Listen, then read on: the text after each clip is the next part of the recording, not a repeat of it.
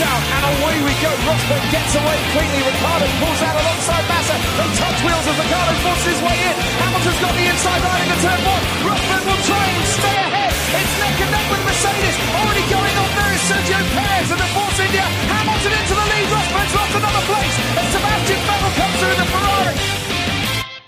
Bonsoir à tous et bienvenue pour une nouvelle émission du service après-vente de la F1 qui reviendra ce dimanche, ce lundi pardon, sur le Grand Prix du Canada, septième voilà, de cette saison le refaire. 2017. Voilà, c'était trop bien préparé, tu t'es loupé. Mais non, on va pas la refaire, c'est bon, on s'en fout. non, non, je rigole. C'est juste pour te casser encore plus ton intro. Oui, c'est gentil, allez, merci. Donc, euh, comme vous avez pu l'entendre, je ne suis pas seul ce soir. Euh, D'abord, je reçois un local de l'étape, mais lui, il n'a pas marqué de points chez lui, c'est Marco. Bonsoir Marco. Oui, bonsoir à tous. Et puis ensuite, j'accueille un, un gamer qui n'aura aucun mal à reproduire euh, les actions de Carlos Sainz ou encore de Kevin Magnussen en piste euh, sur sa PS4. C'est Spider. Bonsoir Spider. Bonsoir, salut tout le monde. Et puis enfin, il y a, il y a un chroniqueur euh, qui aime bien se faire désirer et, et venir au dernier moment. hein. C'est c'est Quentin. Bonsoir Quentin. Bonsoir. Ça va bien messieurs? Passez un bon week-end? Très bon week-end. Très bon. ouais. Que vous êtes allés voter. Voilà. Pour le quintet, hein, j'entends. Joker. Euh, Pour le quintet, hein. Pour le quintet, non. Mais... Quintet, non. J'ai donné ma note, c'est déjà pas mal. Ouais, c'est Ouais, moi j'ai voté. Ah, bon, très bien. Euh, Est-ce que vous, avez- qu'est-ce que vous avez pensé de ce Grand Prix alors Euh, un, bon Grand Prix quand même? Ah, oui, très bien, très bon. Ouais, un grand euh, prix sympa, un peu plus animé que les dernières années, mais bon, pas de pas de lutte pour la victoire. C'est ce qu'on, Ouais, ce qui va manquer à ce à ce cru, mais sinon dans l'ensemble, on a passé un bon moment. Ouais, d'ailleurs, c'est ce qui, c'est ce qui se ressent hein, dans, dans les notes globales. Euh, la moyenne pour ce Grand Prix est de 14,75. Donc, euh, c'est quand même euh, une bonne note puisque c'est la troisième meilleure note euh, de l'année. Et c'est euh, supérieur euh, aux deux éditions précédentes. Côté chroniqueur, euh, Ben a mis 15,5, j'ai mis 14, tout comme Buchor. Fab a mis 14,87, Kevin 17, Marco 14, Quentin 13,5, Scani 13, Shinji 16 et Spider 15,44. Euh, vous, cher public, vous avez euh, attribué la note de 14,98. Vous avez été 56 à voter et nous vous en remercions. Ouais, donc euh, une, une course vraiment sympa. Euh, et ce qui manque, ce qui, ce qui, ce qui fait que ça soit pas une note encore plus élevée, c'est effectivement euh, euh, le manque de lutte pour la victoire et un peu de folie aussi.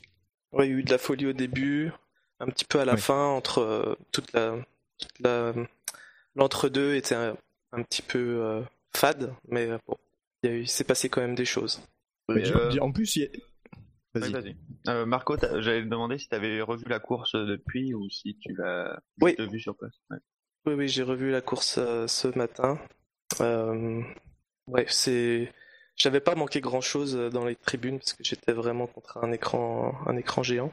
Il me manquait juste les commentaires de, de Villeneuve. Ah, ça t'a manqué ça? Ça m'a beaucoup manqué.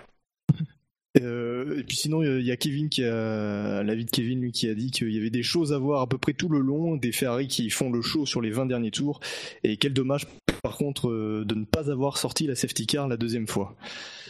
Alors, Ouais, c'est sûr. Ouais. c'était quel euh, C'est Verstappen. Quel- Ça, Ouais. je pense qu'on en parlera Ah, oui. tout à l'heure, mais ouais, ouais. Mhm. Ouais, c'est vrai, on en reparlera tout à l'heure. En tout cas, euh, oui, dans l'ensemble de, de belles luttes, et notamment une grosse lutte pour le podium entre cinq pilotes, c'est quand même pas, pas courant. Et euh, des belles luttes aussi derrière pour les points. Allez, du coup, on va, on va passer euh, tout de suite au quintet plus ou moins, puisqu'il n'y a pas vraiment d'actu à traiter euh, entre la qualif et la course. Et donc, nous allons voir qui sont les tops et les flops de votre, du public. Les chevaux et les courses, vous le savez, c'est ma grande passion. TRC Magazine avec Omar Sharif, la passion de gagner. Les courses, avec le journal TRC Magazine, bien sûr. Alors vous avez été 56 à voter, euh, je le rappelle, donc merci à vous.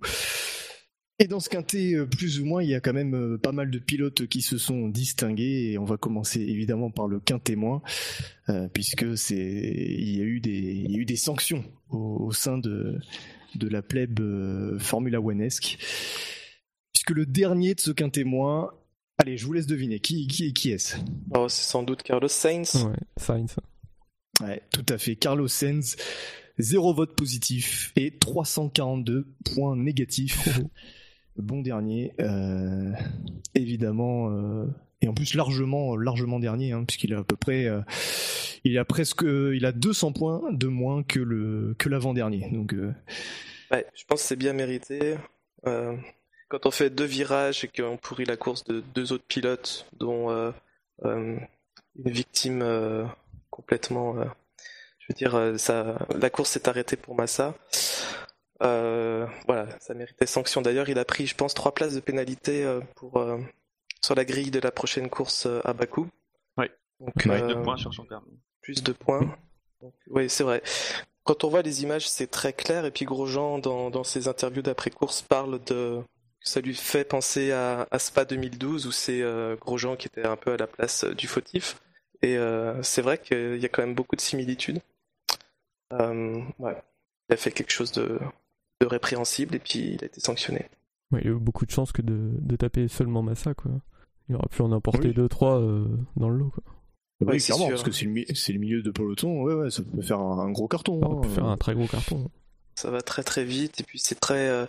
Je sais pas si on s'en rend bien compte, mais euh, je veux dire, la, la piste est vraiment pas la- à large, c'est tout petit quoi. C'est moi ça me fait toujours peur un peu le Grand Prix euh, à Montréal parce que j'ai toujours peur qu'il y ait y ait un accident. Euh, c'est c'est un peu c'est un peu terrifiant quand même. Ça c'est pas Ouais, trop faudrait, faudrait le supprimer ce Grand Prix, je pense. Ah non non non. Ah mais ouais, en plus on voit le, on voit quand on voit le ralenti, c'est, c'est- il il y va deux fois Sens hein, sur Grosjean. C'est Ouais. et euh, ouais ouais, c'est- ça ressemble effectivement à, à l'accident de Grosjean à Spa en 2012 et euh, j'y reviendrai plus tard, mais voilà, dans un cas il y en a un qui est qui est disqualifié, sûrement parce qu'il a un casier avant, mais Sens n'en est pas à sa première bombe non plus et lui il se prend que trois places. Euh, oui, D- déjà 2012 c'est un peu loin, mais euh, donc si on pouvait avoir la constance chez les commissaires de 2012 à 2017, euh, voilà, mais ça montre aussi que si en tout cas euh, les commissaires jugent qu'ils ont été constants depuis 2012, euh, qu'ils jugent encore plus les conséquences que les actes mêmes.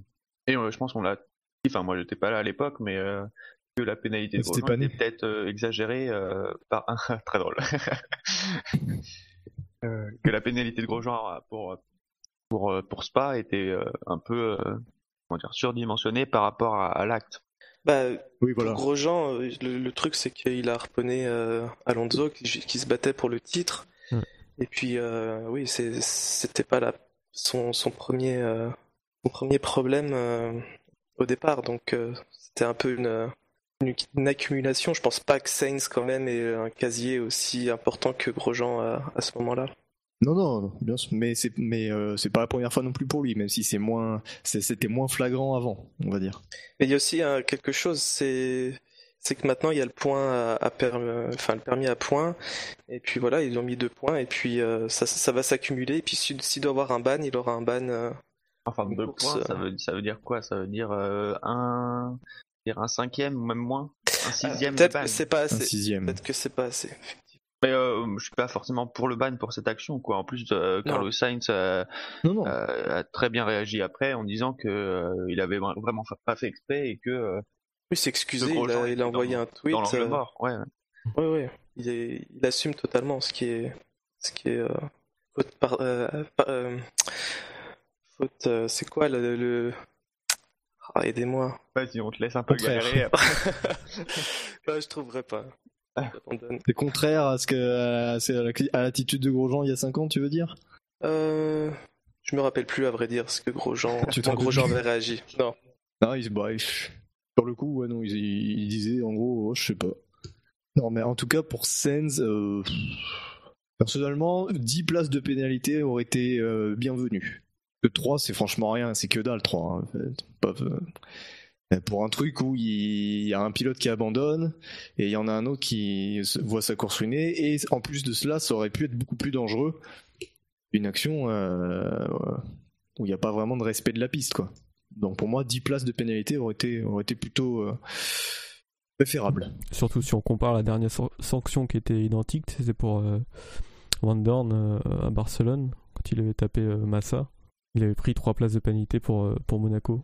Donc au niveau du, des faits, c'est euh, quand même plus grave ce qu'a fait Sainz que ce qu'avait fait Van Dorn. Oui, tout à fait, oui. Ouais, c'est vrai, c'est pas bête. Surtout, oui, Van Dorn, c'était. euh, Puis euh, Massa, il avait fini sa course, euh, il n'y avait pas eu de souci, alors que là, il a. Mais Il d'un a- côté, Van Dorn, il avait plus la possibilité de savoir que Massa était là, alors que Sainz le dit clairement qu'il avait, c'était dans l'angle mort, même si euh, Ouais. c'est vrai qu'il le touche deux fois. Faut pas. euh, là aussi, Ça va tellement juger vite. Les conséquences. Ouais, ça va vite et Ça faut va juger tellement les, les conséquences. Enfin, faut pas juger les conséquences, même si c'est super dur. C'est vrai que on voit, euh, on voit Grosjean qui élimine euh, Alonso, Hamilton sur un sur un départ et, et d'autres voitures, mais un peu moins importantes dans le championnat. Il se prend une course de, de suspension. Euh, Sainz qui qui élimine euh, bah, lui-même et Massa, mais euh, il y a quand même des conséquences dans, l'acte. Ça fait trois places de pénalité et par exemple un Verstappen qui se décale en pleine ligne droite ou euh, enfin Verstappen ou quelqu'un d'autre, hein, mais euh, une action plutôt dangereuse, mais où les deux pilotes s'en sortent correctement, il n'y a aucune pénalité. Donc ça veut bien dire que les, commissaires jugent encore les conséquences et pas les actes. Bah, si juger la conséquence euh, par rapport aux accidents, voilà, le résultat c'est des, pilotes, c'est un pilote qui n'y peut rien et qui abandonne. Là, je peux comprendre. Le souci en 2012, c'est qu'il jugeait le fait que les pilotes en question se battaient pour le titre. Et Ouais. ça, ça a ajouté le truc. Là, c'est une manœuvre qui, de toute façon, ne peut, qu'aboutir. Parce que s'il y a une pénalité, c'est que c'est dangereux. Et ce qui est dangereux, ça veut dire un danger, mais euh, enfin, ce que je dis, ça veut rien dire, mais mais, euh, Non, mais ça veut dire que la, vie, la vie d'un pilote, la vie d'un pilote qui se battrait pour le titre serait plus importante que la vie d'un pilote qui se bat pas pour le titre, quoi. Enfin, c'est ça. Ouais, non, mais voilà. Après, de toute façon, la- ce genre d'action ne peut qu'aboutir à des conséquences euh, de ce type, à savoir abandon de- d'autres pilotes.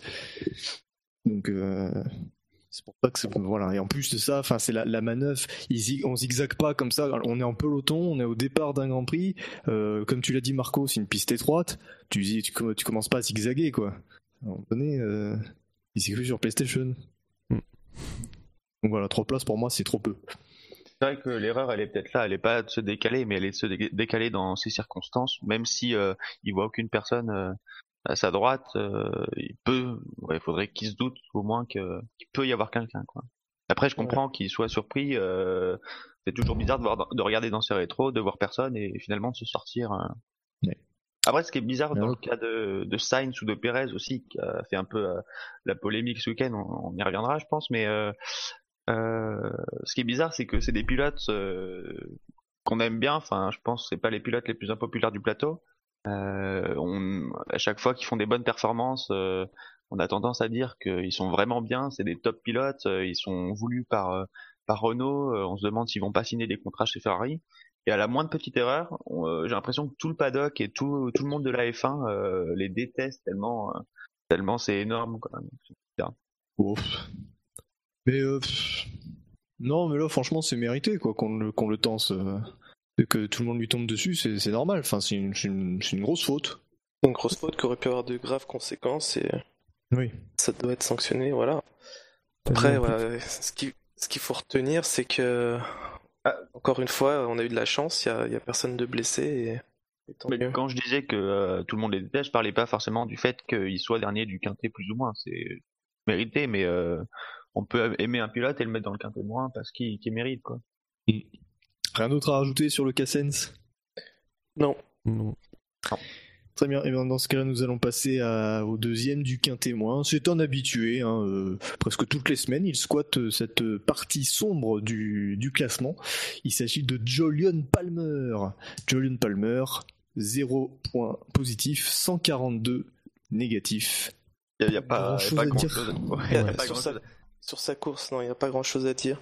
Après, euh, je vais vous dire, moi, mon ressenti sur place, donc j'étais dans les tribunes tout le week-end, euh, dans les deux premiers virages. Euh, je l'ai peut-être vu passer 150 fois devant moi. Je l'ai vu à chaque fois patiner en sortie de, du virage numéro 2.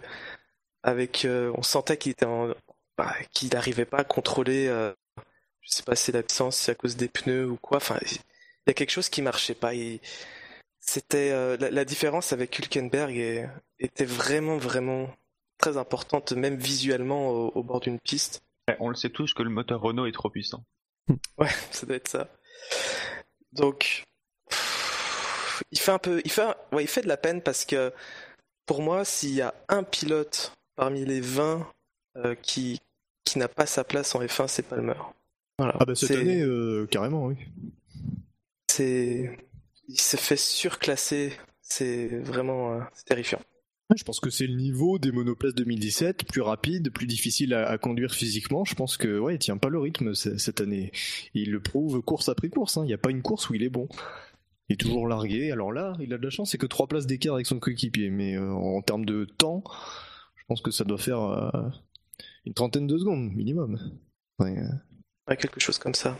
Et à toi qui étais sur place, Marco, tu aurais dû chronométrer euh, le, le temps d'arrivée d'Hulkenberg par rapport à celui de Palmer. Et d'autres choses qui m'intéressaient un petit peu plus. C'est euh, fou ça, on envoie, on envoie des, des journalistes de notre, de notre équipe pour, pour ce genre de choses et c'était mal. Non mais ah ouais, Palmer vraiment, je pense qu'il n'y a absolument rien à dire sur sa course euh, invisible, transparent, comme d'habitude. Surtout. C'est pour ça qu'on a rien à dire. comme d'habitude. Ouais. Et puis euh, il dit sur les réseaux sociaux, ah, j'ai fini 11e, encore euh, à la porte des points. euh, mais euh, voilà, il faut, faut- peut-être qu'il ouvre les yeux le garçon, puis qu'il se rende compte que s'il a fini 11e, c'est encore parce qu'il y a eu beaucoup d'abandon devant lui, et puis euh, qu'il est encore à 30 secondes de son coéquipier. Donc euh, voilà, Palmer. Bon, je pense qu'on sera d'accord pour rien, rien ajouter sur, euh, sur son déplorable cas. Très bien, eh bien nous allons passer au troisième du quintémoin et un petit peu à l'image de Carlos Sainz, c'est un pilote qui s'est fait remarquer en mal euh, sur ce Grand Prix. C'est Kevin Magnussen. Euh, Kevin Magnussen qui a donc euh, pas récolté de points positifs et qui en a 139 négatifs. Magnussen qui s'est un petit peu cru sur euh, F1 2017 hein, avec ses zigzags à foison. Totalement. Il double Ouais, sous la VSC. Oui, c'était vraiment pas malin. Mais il n'a pas eu de pénalité, hein, je, je me trompe Si, pas. si, si, si, il a été pénalisé. deux points sur le permis. Mais pour ça, Pour ça, ouais. Il- Oui, oui, si, c'est c'était pour pas ça. plutôt parce qu'il avait euh, franchi Non, non, la ligne, le- parce qu'il avait doublé sous safety car? Bah c'est ça. Ouais, C'est la VSC, la ils VSC. ont pas fait de différence. Ouais, ouais. Moi, je parle de ses zigzags. euh, Non, non. alors, à chaque fois quand il se défend, il zigzague. Il zigzague trois fois. Mais il a Non, pas été sanctionné pour ça. Milo, tout le monde sait Ah, que bon. c'est plus dangereux de dépasser sous une fin de safety car que faire des zigzags. Donc en fait, il a, il a expliqué qu'il a, il a Ironique. anticipé le, le- la fin de la VSC pour, euh, bah, pour, euh, tenter sa chance pour doubler euh, Van Dorn, sauf qu'il a un petit peu trop anticipé. Il a relaissé passer Van Dorn, mais euh, euh, la direction de course Ouais. a décidé quand même de le pénaliser. Mais, Mais oui, tu- c'est- toi, tu penses. Pardon. Non, non, c'était ironique. Hein. Ah, d'accord. Ouais, enfin voilà, c'est juste déplorable quoi. Enfin, à un moment donné, ça, ça, en devenait comique. Euh, T'avais Hülkenberg et Stroll derrière lui. T'as, euh, ils abordent la dernière chicane et à leur accélération, t'as Stroll qui se décale à, sa gauche. Pouf, Magnussen euh, veut le coller contre le mur à gauche. Ensuite, t'as Hülkenberg qui euh, qui veut passer à droite. Hop, Magnussen se déporte à droite pour essayer de le coller contre le mur. Enfin, c'est c'était vraiment, j'avais vraiment l'impression que le mec jouait sur PlayStation. C'est, il s'en fichait quoi. Ça, ça aurait, ça aurait pu très mal se passer. Ça aurait- il aurait pu avoir un engrenage des roues. Il y a le mur pas loin. Enfin, et là Après, aussi, a- la sanction, elle est, je sais plus ce que c'était, mais euh, elle était pas Il a- suffisante. Il n'a pas été sanctionné? Non, non, oui, il n'y a pas eu de sanction pour ça. Non, non. Voilà, il n'y a même pas euh, eu euh, d'interrogation, de- d'enquête ou de plainte de qui Ah que oui. ce soit. C'est hallucinant. C'était effectivement très dangereux. On voit euh, Stroll qui, euh, qui est obligé de lever le pied au milieu de la ligne droite. euh, c'est c'est vraiment pas normal d'en arriver là, oui. Après, il y a Nanon et euh, le monde Eston qui trouvent que c'est dur de mettre Magnussen dans le quintémoin. Après, euh, il y a son rythme aussi sur tout le week-end qui, qui l'arrange pas, quoi. Encore, il, il serait bon. bah, Enfin, je dis pas qu'il est mauvais, ouais, mais euh, bah, il était quand même derrière Grosjean. Il finit euh, pas très très loin derrière Grosjean quand même. Si tu enlèves la, la pénalité, il est devant. Oui, mais Grosjean euh, perd un aileron au, au Ouais. premier tour. Ouais, mais la safety car lui permet d'être, euh, d'être que- tout de suite dans le peloton à Grosjean. C'est vrai. Après, il Ouais, fait quand même 68 tours avec son Oui. le même train de pneus. Par niveau rythme, j'ai pas, j'ai pas trouvé que Magnussen était lent quoi. Enfin, j'ai. Non, c'était pas, non, c'était pas lent euh, par rapport à un Palmer, mais euh, c'est le fait de Oui. finir derrière plus, euh, pense, les, les pénalités. Je pense même peut-être plus les pénalités. Je sais pas s'il y en a qui ont voté. euh, ils peuvent- ils peuvent nous dire peut-être pourquoi ils ont. Enfin, moi, je l'ai mis dans mon quin témoin vraiment pour les, pour les zigzags, ouais. Mm.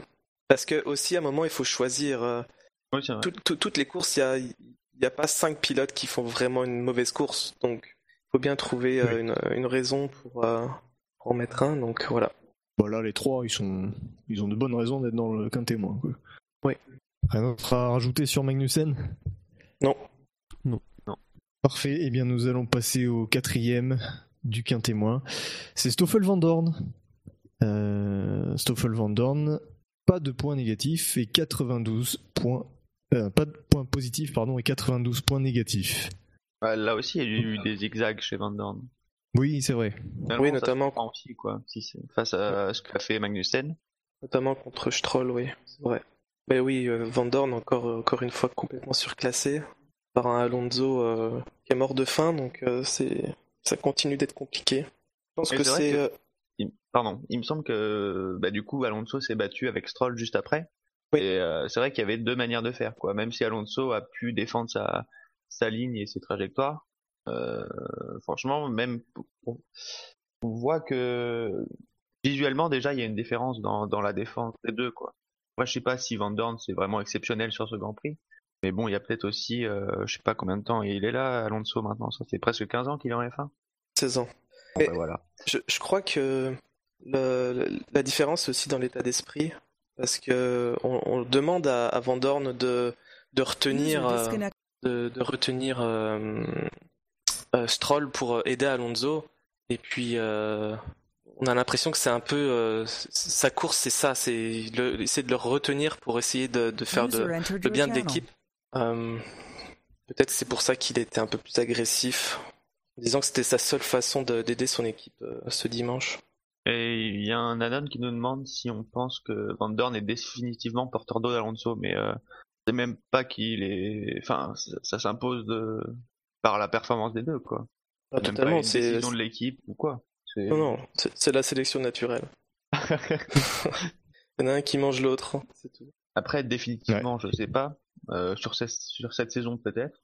J'ai pas souvenir d'avoir vu des pilotes se réveiller autant pour aller chercher euh, autant de performance face à un, face à un coéquipier, à moins qu'il y ait un truc qui gêne dans la voiture de, de, de Van Dorn. Euh, je crois que c'est Boulier, euh, on l'a souligné, je crois, samedi dans, dans l'émission des qualifs, qui avait demandé à, à Van Dorn de, de changer un peu son pilotage. Donc ça vient peut-être de là aussi. Ouais, apparemment, il n'y a pas Après, de plainte au niveau du. de la- Enfin, à part, le... à part le moteur Honda, il n'y a pas de plainte au niveau du, du châssis ou quoi que ce soit. euh. Mais c'est vrai, c'est aussi compliqué euh, de d'être certain que les deux voitures euh, à n'importe quel moment sont équitables, parce qu'on voit juste entre Q1 et Q2 Alonso perd de la puissance, donc on ne sait pas si. euh, c'est difficile de faire confiance euh, à Honda aujourd'hui pour euh, être sûr que les, les deux euh, les deux moteurs sont fonctionnent de la même manière au même moment. Qu'est-ce qu'on n'a pas toutes les Plutôt, les deux informations moteurs ne fonctionnent pas de la même manière. Oui, oui.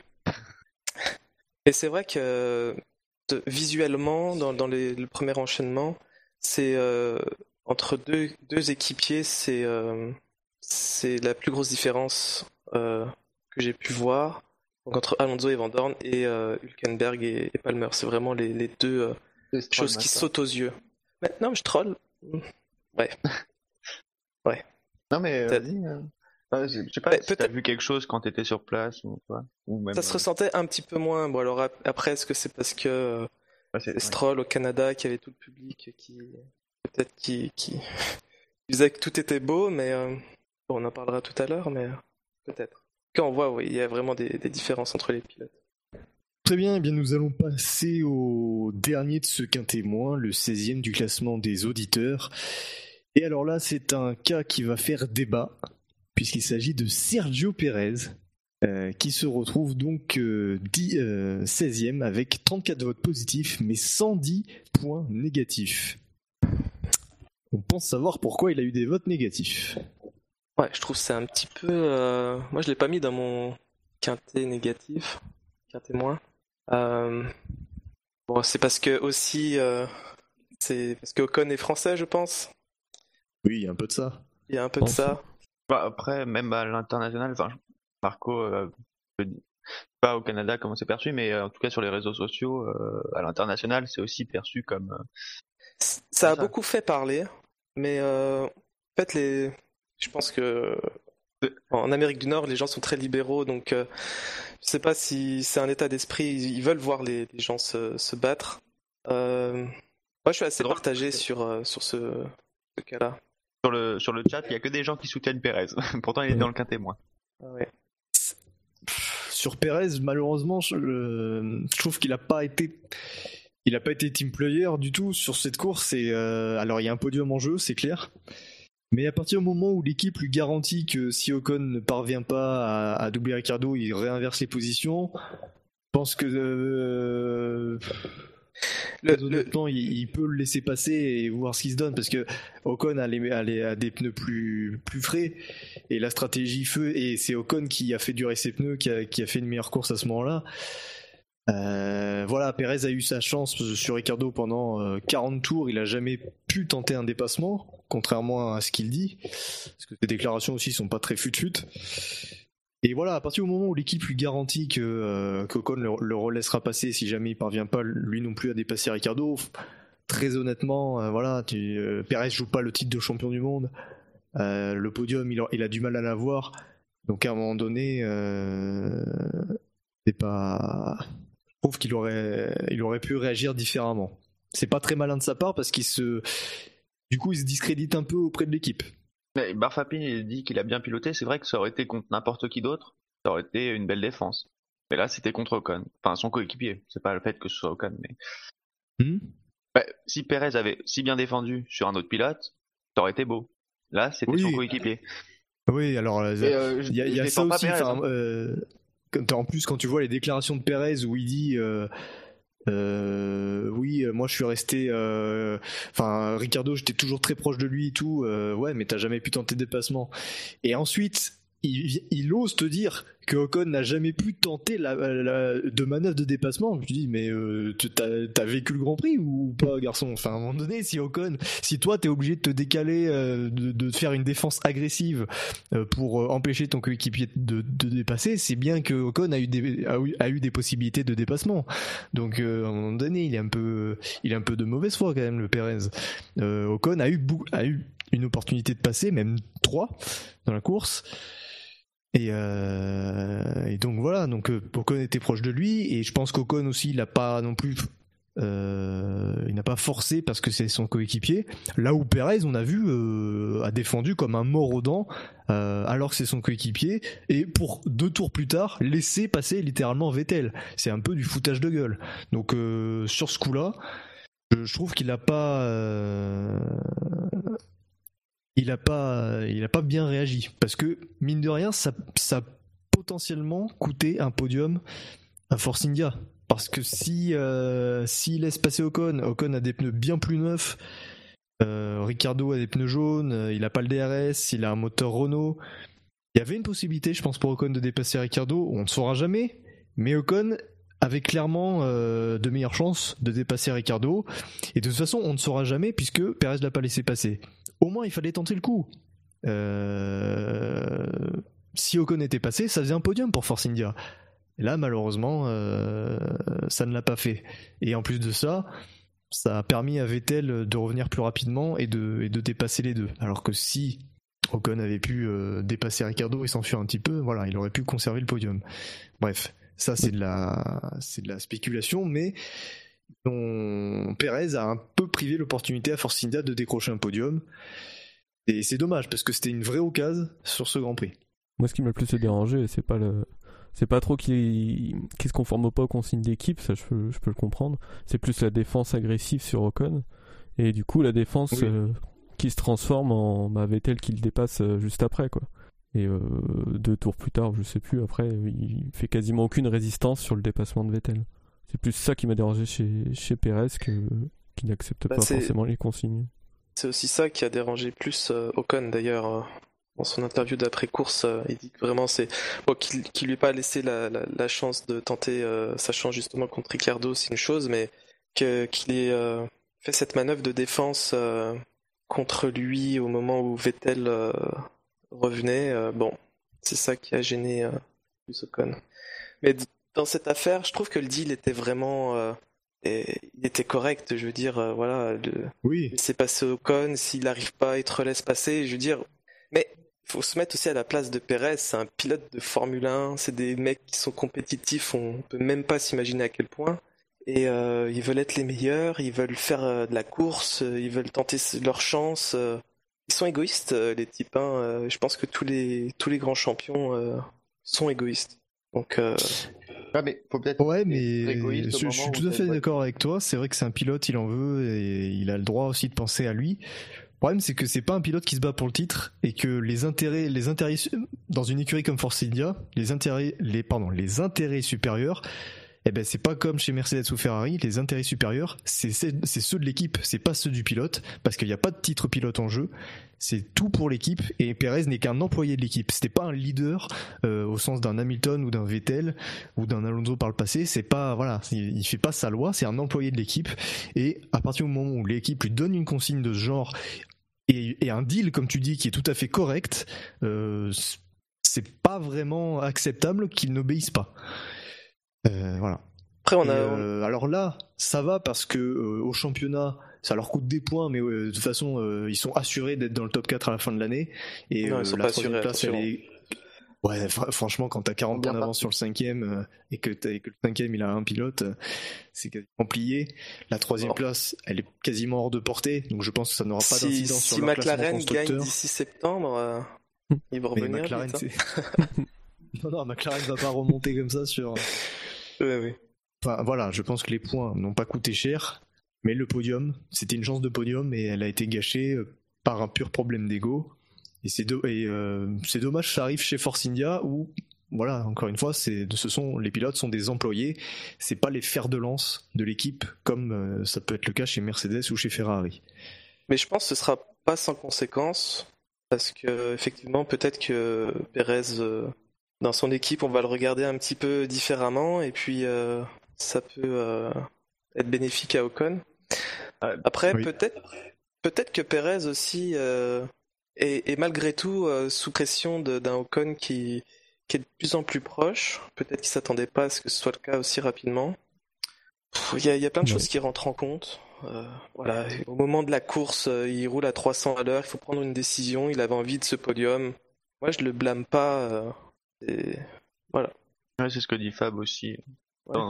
N'importe quel euh, pilote euh, dans le feu de l'action.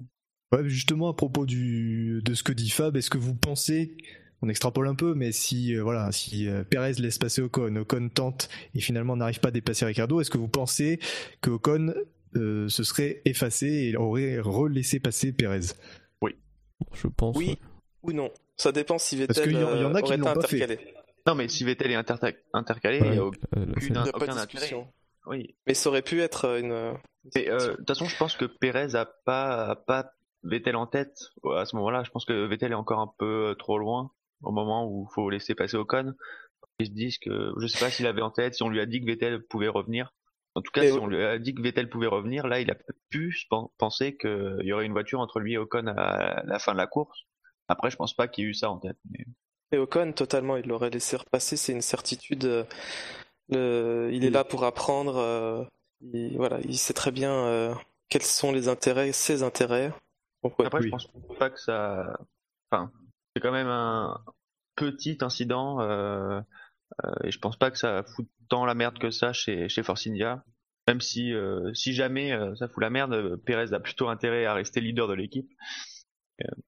Bah, il y a quelque chose de rigolo que j'ai remarqué euh, euh, sur Instagram. J'ai vu que Perez avait mis un mot sur sa course et j'ai vu que Ocon avait euh, aimé son le commentaire de Perez. Donc, je pense que vraiment, s'il y avait vraiment une tension, c'est des petits détails peut-être que je me ah, fais des idées, mais apparemment Perez avait, enfin les pilotes Force India avaient été avertis du rythme des pilotes Ferrari. Donc je suis passé à côté. Je pense pas qu'il y ait de problème. On va voir comment vu ça. Les déclarations sur ça. En même temps, ils sont tellement exprimés sur eux-mêmes que. Ils vont débriefer ça, puis on verra à l'avenir. oui, de toute façon, euh, DJ Malia a dit que euh, c'était très bien qu'il n'y ait pas eu de consigne, enfin qu'il n'y ait pas eu de plus de consignes que ça en, tout cas, mais euh, qu'à l'avenir, ça va peut-être changer, dans certaines circonstances en, tout cas. Et je pense que Milo, ce que tu as dit, c'est exactement ça, quoi. C'est euh, euh, c'est selon l'équipe où tu joues, tu peux te permettre ça ou pas. Et Force India, pas trop. Mais pour moi, ça mérite pas un quintet moins. Après, faut le ah. remplir, mais. Faut le remplir, ouais. Faut voir qu'il y a d'autres en face aussi, quoi. Le quintet moins, il, fallait justifier. Il est compréhensible du fait qu'il y avait Ocon de l'autre côté, quoi. C'est ça qu'a joué dans les votes. C'est sûr. Hmm, non. Très bien, messieurs. Du coup, nous allons euh, citer les pilotes qui sont dans le quintet mou euh, de ce classement. 15e Raikkonen, 14e Verlaine, 13e Ericsson, 12e Kiat, 11e Massa, 10e Grosjean, 9e Verstappen, 8e Bottas, 7e Hülkenberg et 6e Alonso. Y a-t-il des pilotes sur lesquels vous souhaiteriez revenir? Bah, je pense qu'on va revenir sur Alonso. Euh... Oula, risque. Tout le monde revient sur Alonso de toute façon. Je, l'ai mis dans, le, dans, le dans mon quintet plus. Euh, c'est bah, c'est un, un, pilote incroyable, je pense qu'on est tous d'accord. Et puis il commence à faire le show, on en a besoin, il craque un peu je pense. Et c'est pas fini, euh, on risque d'avoir des choses vraiment sympas euh, jusqu'à la fin de l'année. Et euh, je, je, me suis fait la réflexion en, regardant le, en regardant passer plusieurs fois devant moi.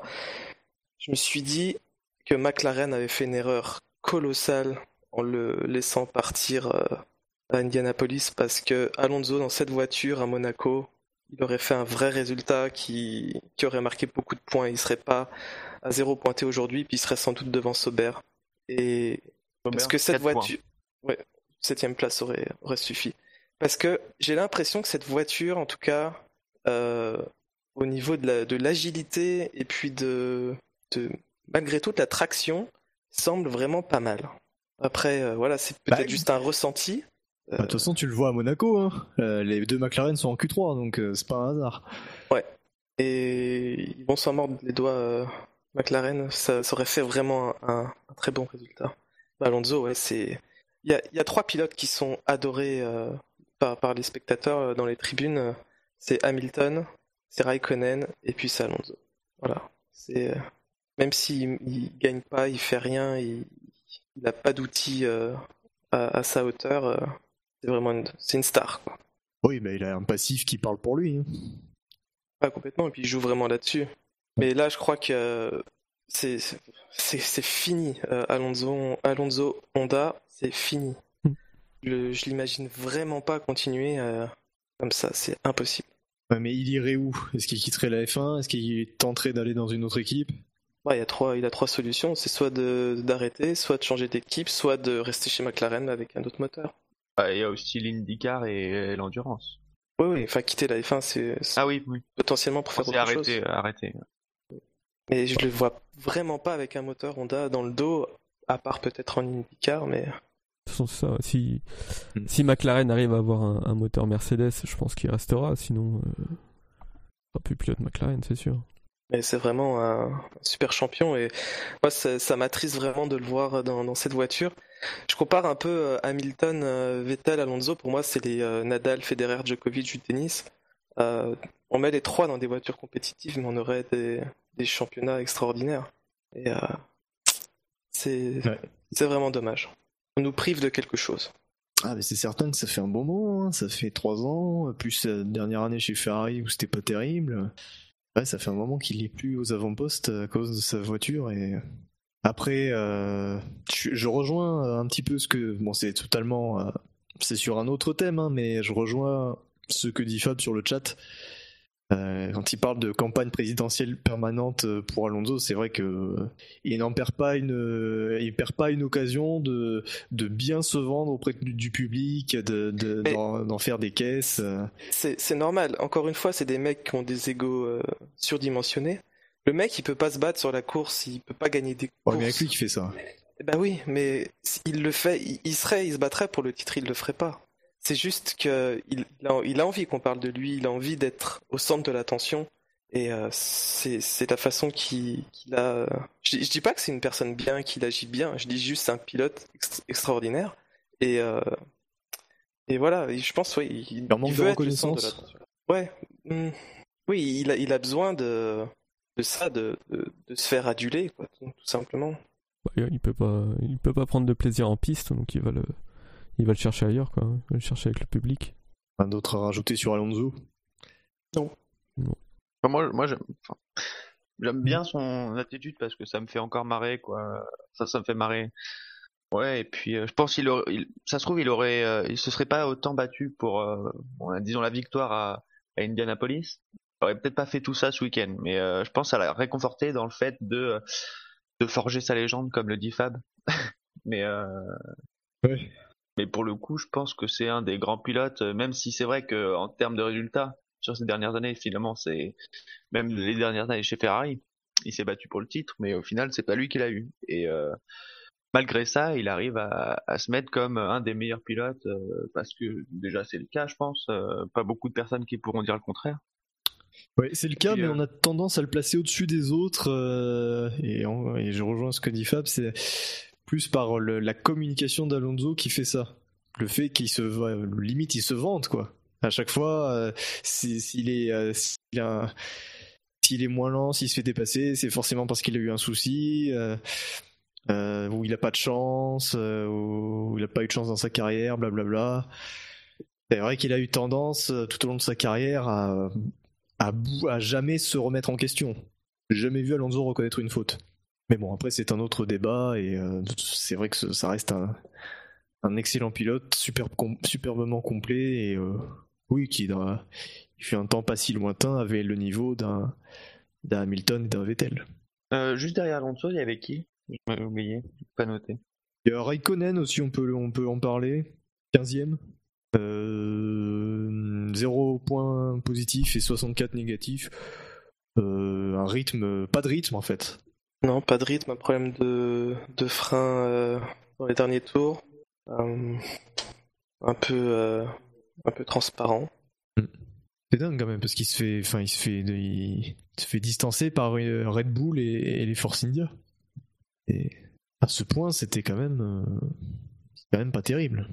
Et ça peut coûter cher au championnat constructeur pour Ferrari, qui est très important. Ouais, ouais, C'est vrai qu'on on, on s'attendait pas à ça. C'est sûr que le, rythme des Ferrari était, euh, était surprenant. Mais encore une fois, on peut pas trop comparer à ce que Vettel aurait pu faire sur une course euh, euh, claire. Mais en tout cas, oui, Raikkonen, c'est pas de rythme. Elle perd quand même beaucoup de temps en début de course hein, lorsqu'il s'arrête au stand à la, juste un petit peu après le restart et il finit quand même, enfin il arrive quand même à dépasser Raikkonen sur la fin. Je pense que là où Raikkonen perd pas mal, c'est quand euh, je pense que c'est euh, un peu après la reprise, euh, après la première safety car. Euh, dans la sortie de la deuxième chicane, il sort un peu large, Ouais, il perd une position au profit de, de Perez. Et je pense qu'une Force India est plus difficile à doubler qu'une Red Bull euh, à Montréal. Donc peut-être ça aurait changé un peu sa course. Je sais pas, mais ça Ouais, pas mais il remonte pas hein, après. Euh, lorsqu'il y a eu le- lorsque tout le monde s'arrête et tout, euh, t'as Ricardo Pérez et Raikkonen est un petit peu derrière. Il est pas menaçant du tout. Il est à- il navigue à deux secondes. Et pour moi c'était pauvre quand même. Bah oui, j'essaye de lui trouver des, des excuses, mais en fait, il n'y en a pas ce week-end. Alors qu'il pourrait y en avoir pour Vettel. C'est ça qui est encore plus gênant. Moi, ça me fait mal, mine de rien. Je, je, je repense un petit peu, parce que j'ai écouté l'émission de Monaco il y a pas longtemps. Ça parlait un petit peu de euh, la carrière de Raikkonen et ce côté euh, fait qu'il soit dans le dur depuis quelques années. Et c'est vrai que ça fait mal. Tu le dis, le Raikkonen était magique au tout début de sa carrière. C'était limite le meilleur pilote du plateau après Schumacher. Et petit à petit, ça commence à être moins bien. Lorsqu'il est revenu en F1, il avait retrouvé un petit peu de, vista avec Lotus, mais c'était pas le Raikkonen magique de la période McLaren. Et puis euh, là, depuis 4 ans, c'est euh, faible quoi. Il se fait écraser. On, on le sent pas super motivé. Par, euh, Ses Parce- coéquipiers. En tout cas, c'est ça nous aura privé d'un duel Raikkonen-Vettel. J'aurais été très curieux de, de voir euh, si des consignes auraient été passées.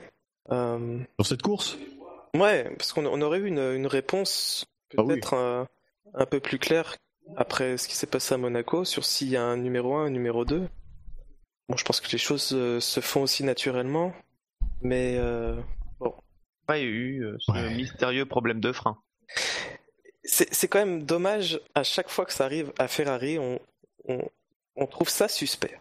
C'est pas vous, mais moi j'ai trouvé ça aussi suspect. Tiens, comme par hasard, le mec a un problème de frein pendant 3-4 tours, il perd 4-5 euh, secondes au tour, puis après il se remet à tourner euh, normalement. Mais bon, c'est difficile d'avoir le, le fin mot de l'histoire, mais c'est vrai qu'on se pose la question quand même. Après, ce qui peut, euh, enfin, moi aussi, j'ai, je pense que ça, c'est quand même très suspect, mais euh, le moment où ça arrive, Vettel est encore relativement loin derrière, et qui passe dans la chicane un peu plus rapide et euh, Vettel ressort pas automatiquement devant. Et surtout, on a l'impression que Raikkonen se manque pas tant que ça. Non, au moment où il tire tout droit, on a l'impression qu'il peut encore prendre prendre la chicane correctement. Ouais, ouais. Après, il l'a peut-être fait si tôt avant que Vettel revienne pour faire genre c'est pas trop suspect. Mais euh, après, euh, sur la consigne d'équipe euh, chez Ferrari, moi ça me choquerait pas que que ce, que ce soit une consigne déguisée. T'as clairement un pilote. Bah moi ça me choquerait, mais je serais pas surpris, mais ça me choquerait quand même.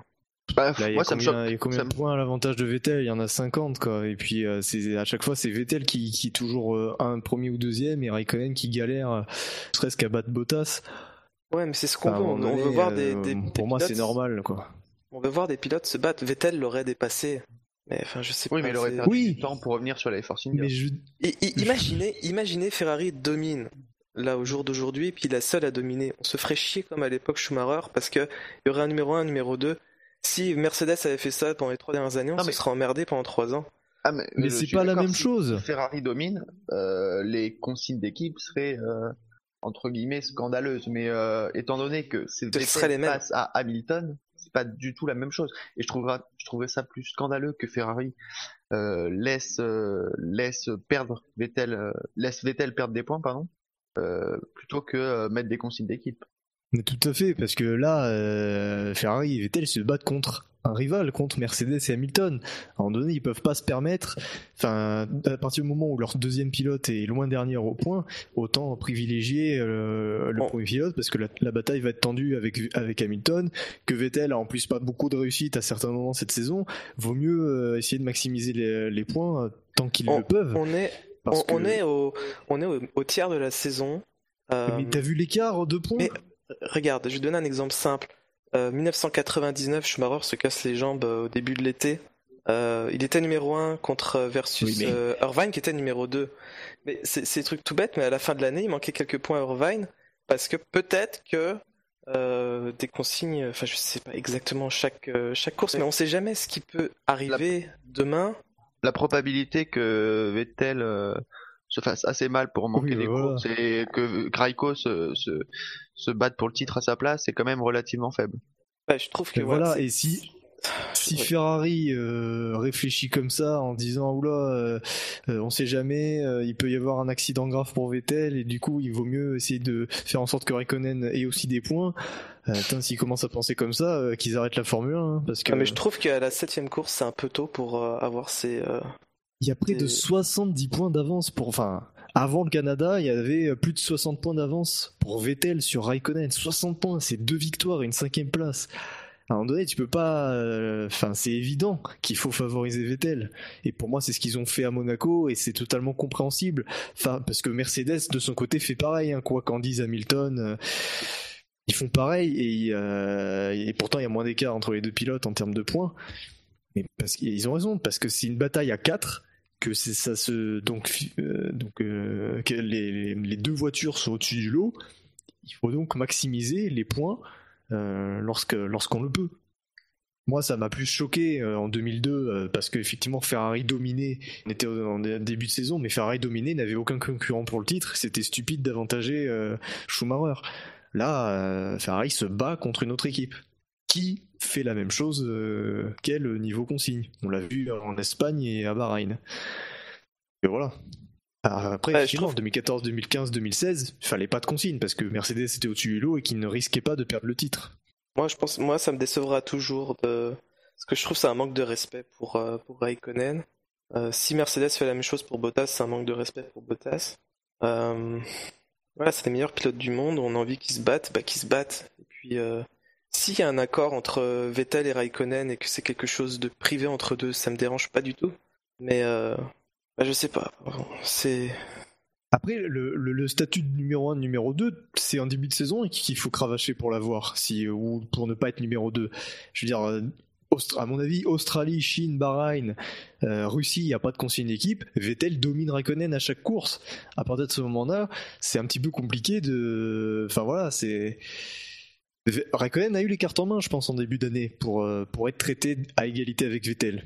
Mais à chaque fois, il a été clairement dominé et euh, l'écart, euh, en points grandissait à chaque fois. Donc à partir, de ce moment-là, les jeux sont faits, quoi. Et par contre là, je vais défendre la, la période Schumacher Ferrari quand il dominait. les années où Schumacher, les années où Ferrari était concurrencé, soit par McLaren, soit par Williams, Schumacher faisait des, très bons débuts de saison par rapport à son coéquipier qui lui permettait ensuite bah, d'être le numéro 1 parce que bah, Barrichello euh, n'assurait pas au niveau des points. Le, statut de numéro 1, tu peux, enfin le statut de, ouais, tu, en début de saison, tu peux, tu, es maître de ton, destin. Si tu veux pas être numéro 2, bah, tu devances l'autre pilote à la régulière lors des premières courses. Non mais je, je vois t'as raison dans, dans, ton, dans ton raisonnement. C'est juste, pour moi, on est à la, septième course de l'année. Euh, c'est tôt pour avoir ce, ce, processus de, de pensée. C'est pas exactement s'il y a eu des, consignes. Hein. Non, c'est pas, on extrapole. Mais que ce soit en début de saison ou, plus tard, ça change rien. Hein. Encore une fois, l'écart est fait. Euh, pas d'autres pilotes à évoquer euh, parmi ceux du Quintemou bah, les Sauber assez transparentes, on les a pas beaucoup vus en plus, donc ça aide pas. Les Sauber vraiment largués, ouais.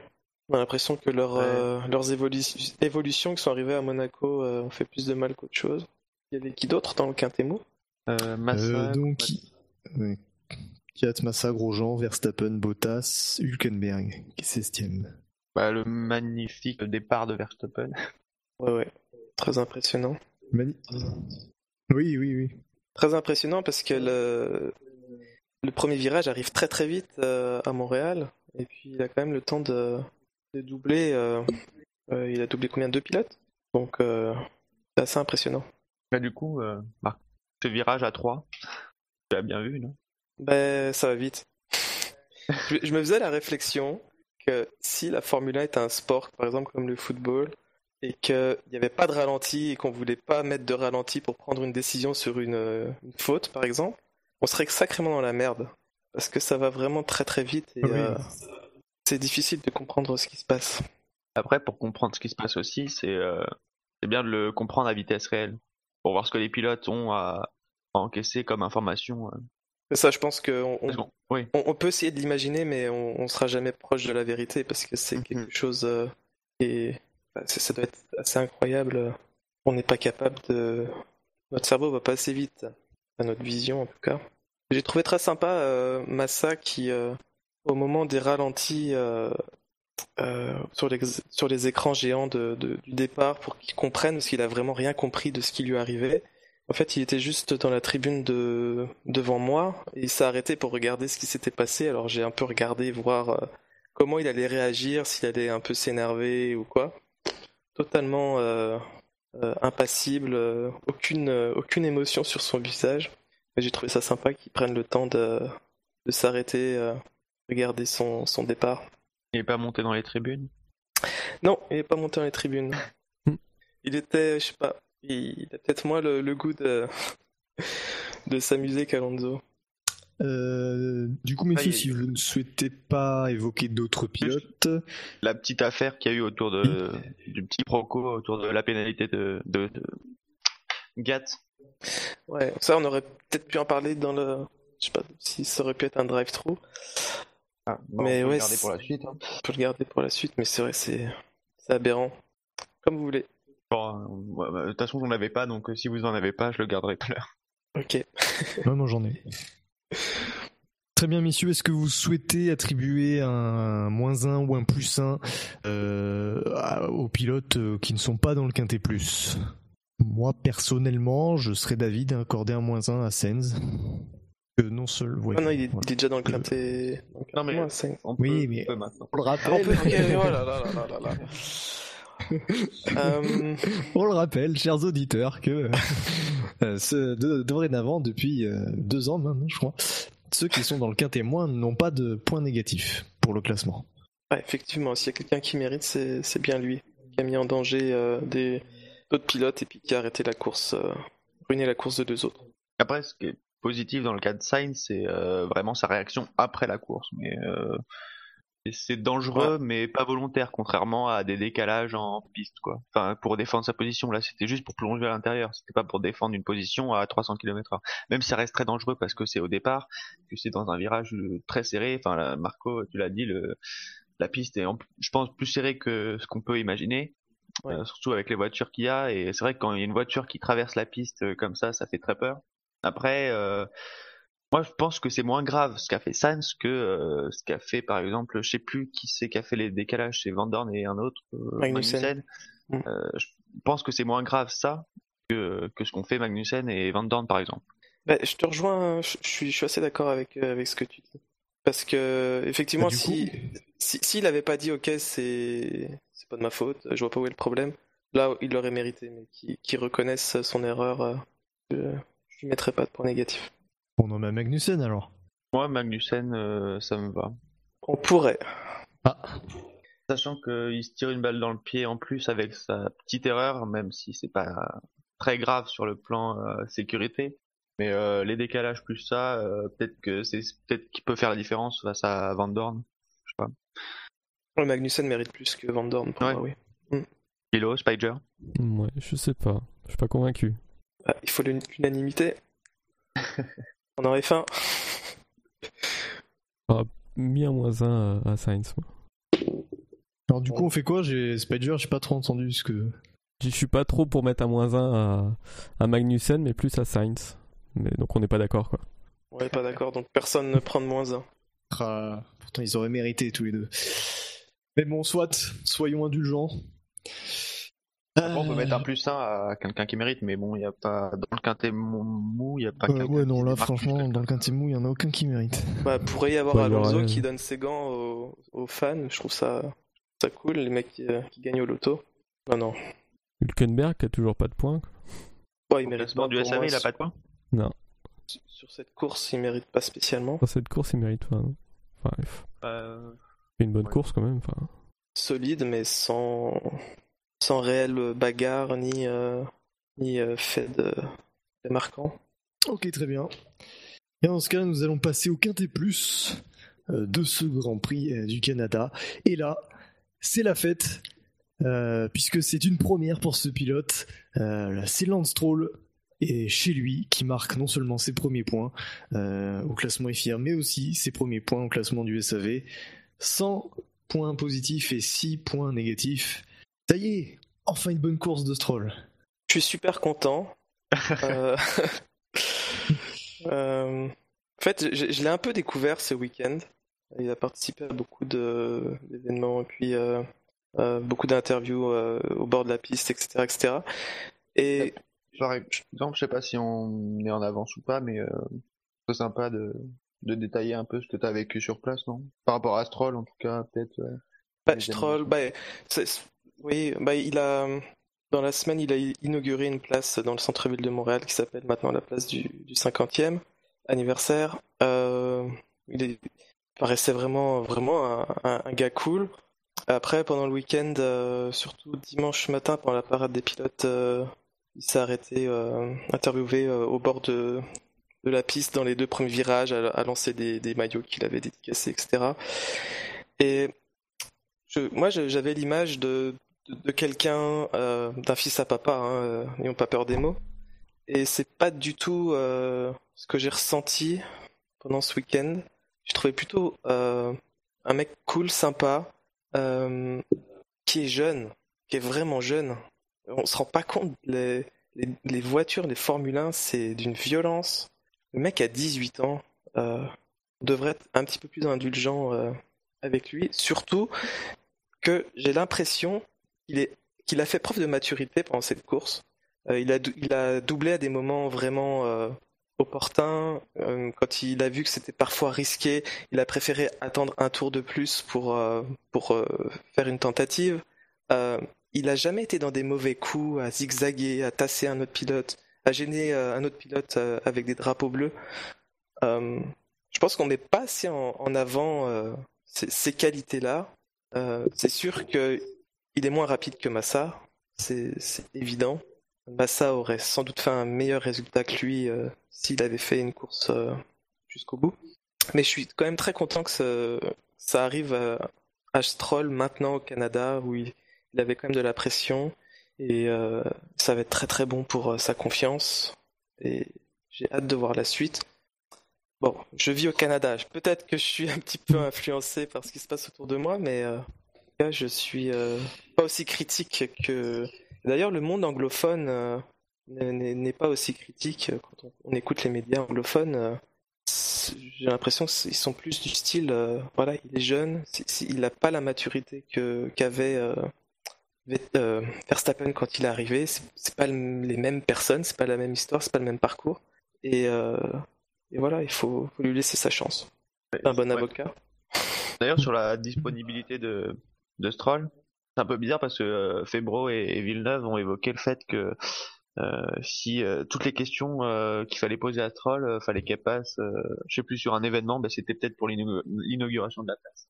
Euh, toutes les questions euh, qu'on voulait poser à Stroll devaient passer par euh, d'abord être validées par son attaché de presse. Peut-être. après, Après, c'est c'est les coulisses, on sait pas trop comment ça se passe. On, on veut. Enfin, c'est normal qu'on le protège. je Il doit. Le, le- le garçon a 18 ans, c'est difficile pour lui. Il faut, faut pas le mettre dans une situation pire qu'il qu'il n'est. Il faut, l'aider psychologiquement et c'est. Ça me surprend pas et ça me choque pas que qu'on veuille le protéger. Des questions un petit peu gênantes. c'est pas faux.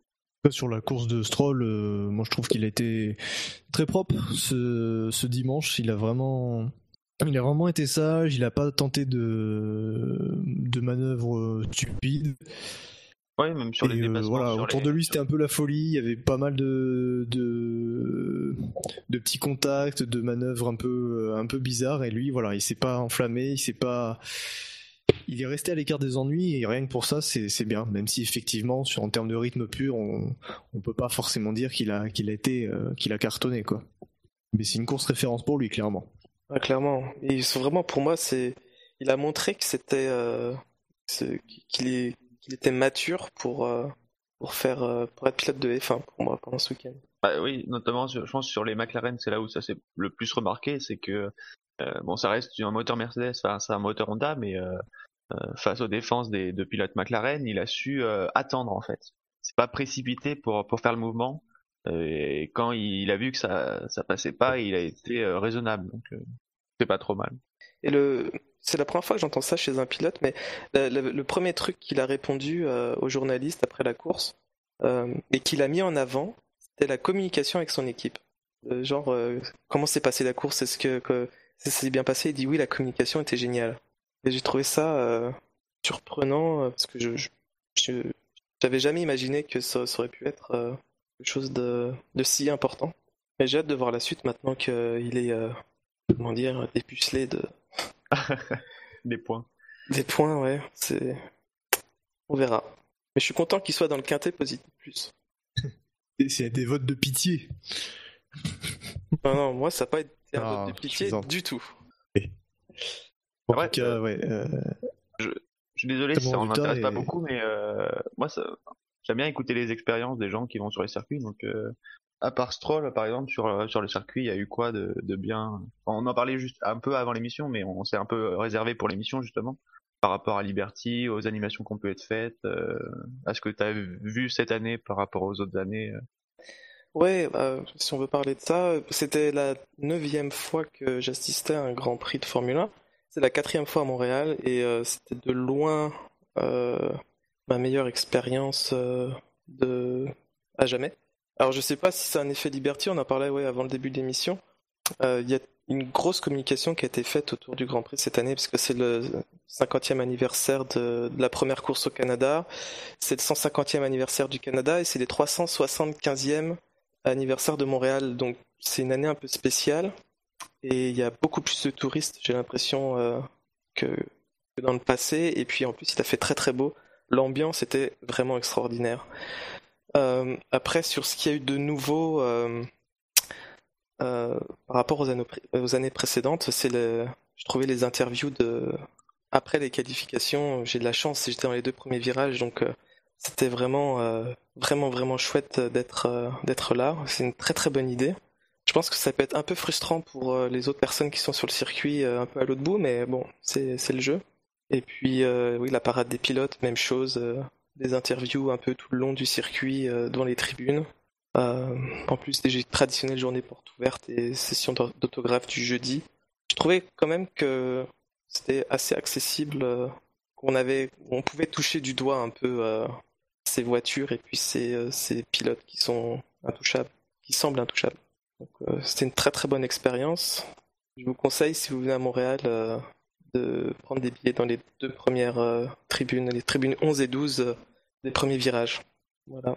Et puis euh, T'as pas peux- assisté à la course de radeau? Non, pourtant ma tribune était juste euh, contre le l'endroit où ils l'ont fait, mais ils l'ont fait tard le samedi soir et Ouais. j'étais déjà parti.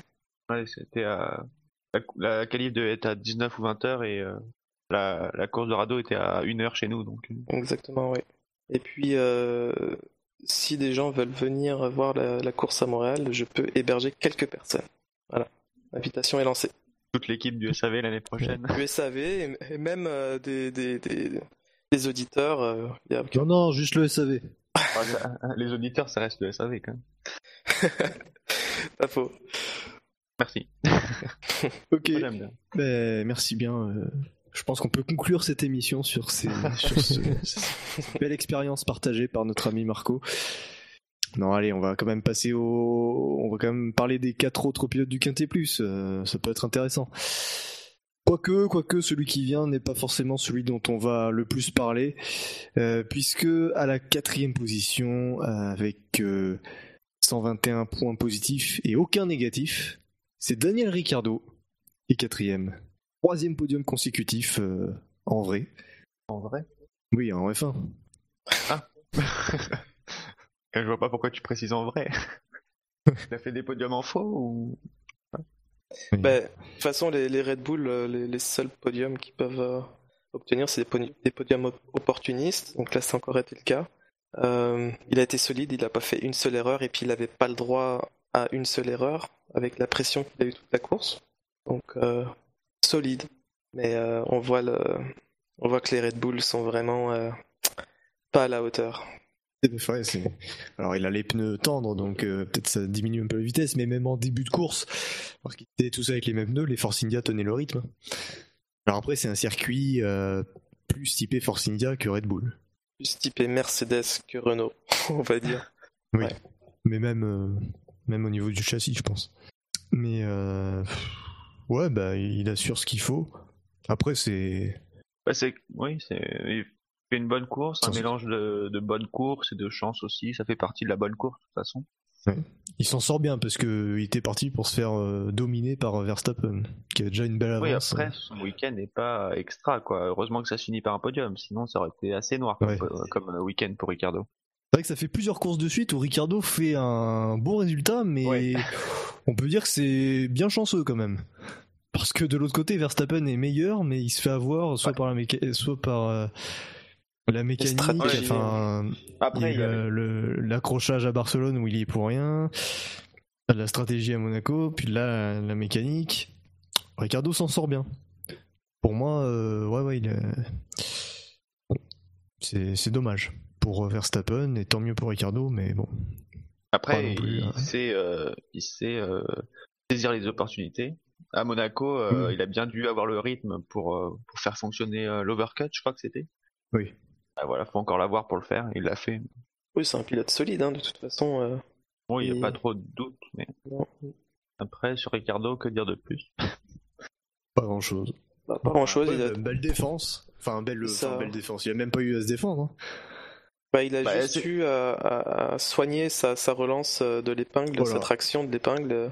Euh, Lui, gérer. si, j'ai- dû défendre euh, quasiment toute la course. Mais euh, après, c'était une défense, euh, c'est pas au contact, mais euh, même à une ou deux secondes, euh, ça veut dire qu'il faut avoir le rythme pour rester euh, dans ces une ou deux secondes. Je crois même que Perez a eu plusieurs fois le DRS.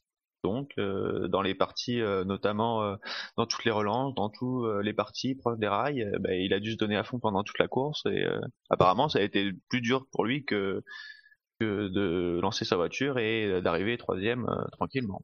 Ça n'a pas été tranquille du tout euh, Bah pour lui. Ouais. Ça devait être éprouvant euh, psychologiquement. euh, il a été mine de rien sous pression pendant une heure et demie.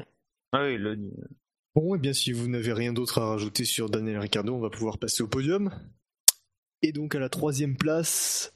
Allez, bah du coup, on va, on va essayer de deviner qui est troisième, d'après vous, de ce quintet plus? Il reste qui? Ocon, Vettel et Hamilton? Oui. Moi, je dirais Vettel, troisième. Moi, je dirais Vettel aussi.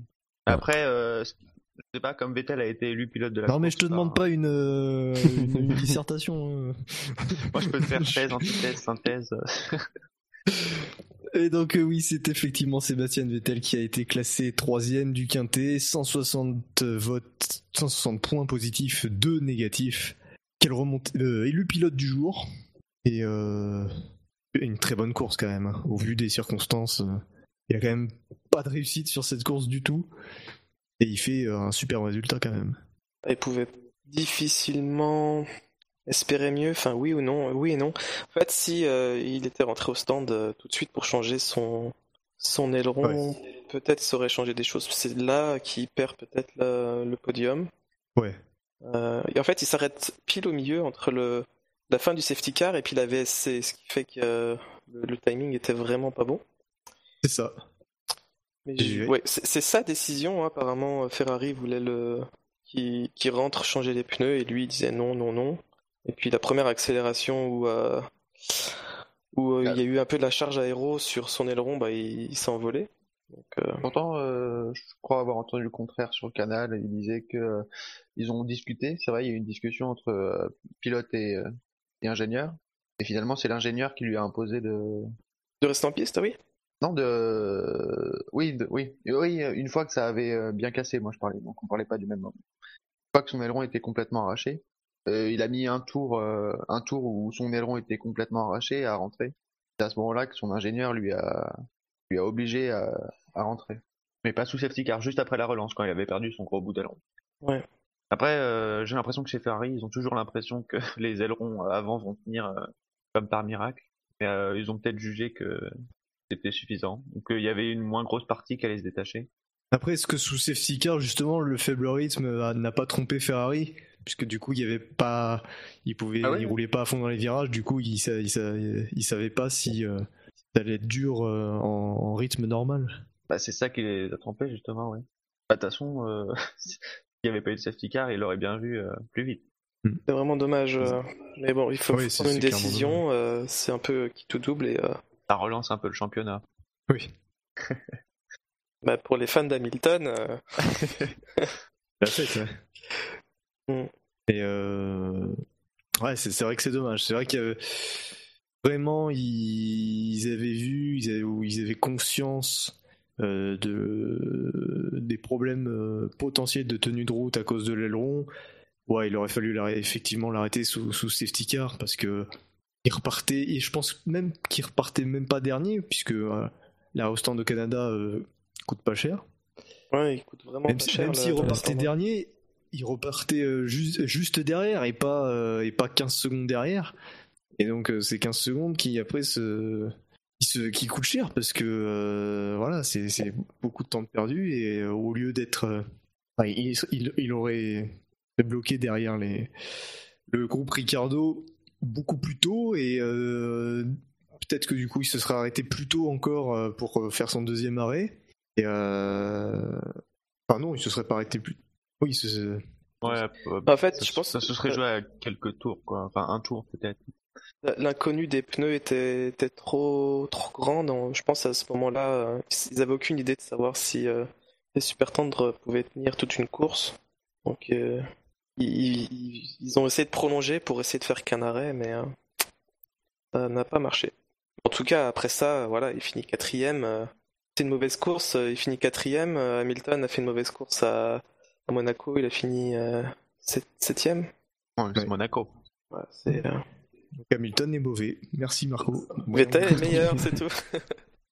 Non mais après je suis, je suis assez d'accord. Enfin, dans l'ensemble de, de cette saison, je sens quand même Vettel meilleur. Il y a quand même pas mal de soucis. euh, donc il y a ce- cette course, il est quand même pas verni du tout. Il arrive à remonter. euh, je il y a d'autres courses où la safety car intervient pas un bon moment pour lui. Je pense à la Chine, je pense à l'Espagne. On peut pas dire qu'il a eu la réussite avec lui depuis le début de saison et pourtant il est extrêmement solide depuis le début de l'année. Il a pas de grand, il a pas de week-end sans. hein. Même avec un, un Grand Prix où il a vraiment pas de réussite, il termine quatrième. Ah, c'est ça, un week-end Donc sans euh, pour il va lui, être très dur à battre euh, ce- cette année quoi. Ouais. Donc, semble euh, être voilà, quatrième place. Hamilton euh, se réjouit d'avoir mis un coup à Ferrari, mais enfin surtout Verstappen qui a mis un coup à faire dans la Ferrari au départ. Mais surtout que je pense voilà, qu'au départ, lui, il c'est- a, il a pas voulu prendre de risque au départ, justement, euh, à pas trop Oui. attaquer pour. euh, Et puis du coup, bah, il se fait toucher par, par Verstappen euh, qui lui coûte sa course. Quoi. Après, il bute un peu sur euh, finalement les, les deux Force India. Euh, les voitures qu'il y on a peut- derrière les Force India, c'est euh, des Renault, des, euh, des Williams, des Haas. Donc, euh, Mais euh, C'est assez facile. ce qu'il a fait, il faut le faire encore. Surtout, euh, n'est pas arrivé jusque-là, alors qu'il n'a pas eu de problème. Enfin, à part ses, à part ses freins, Raikkonen n'a pas eu de problème. il n'a pas fait ce qu'a fait Vettel.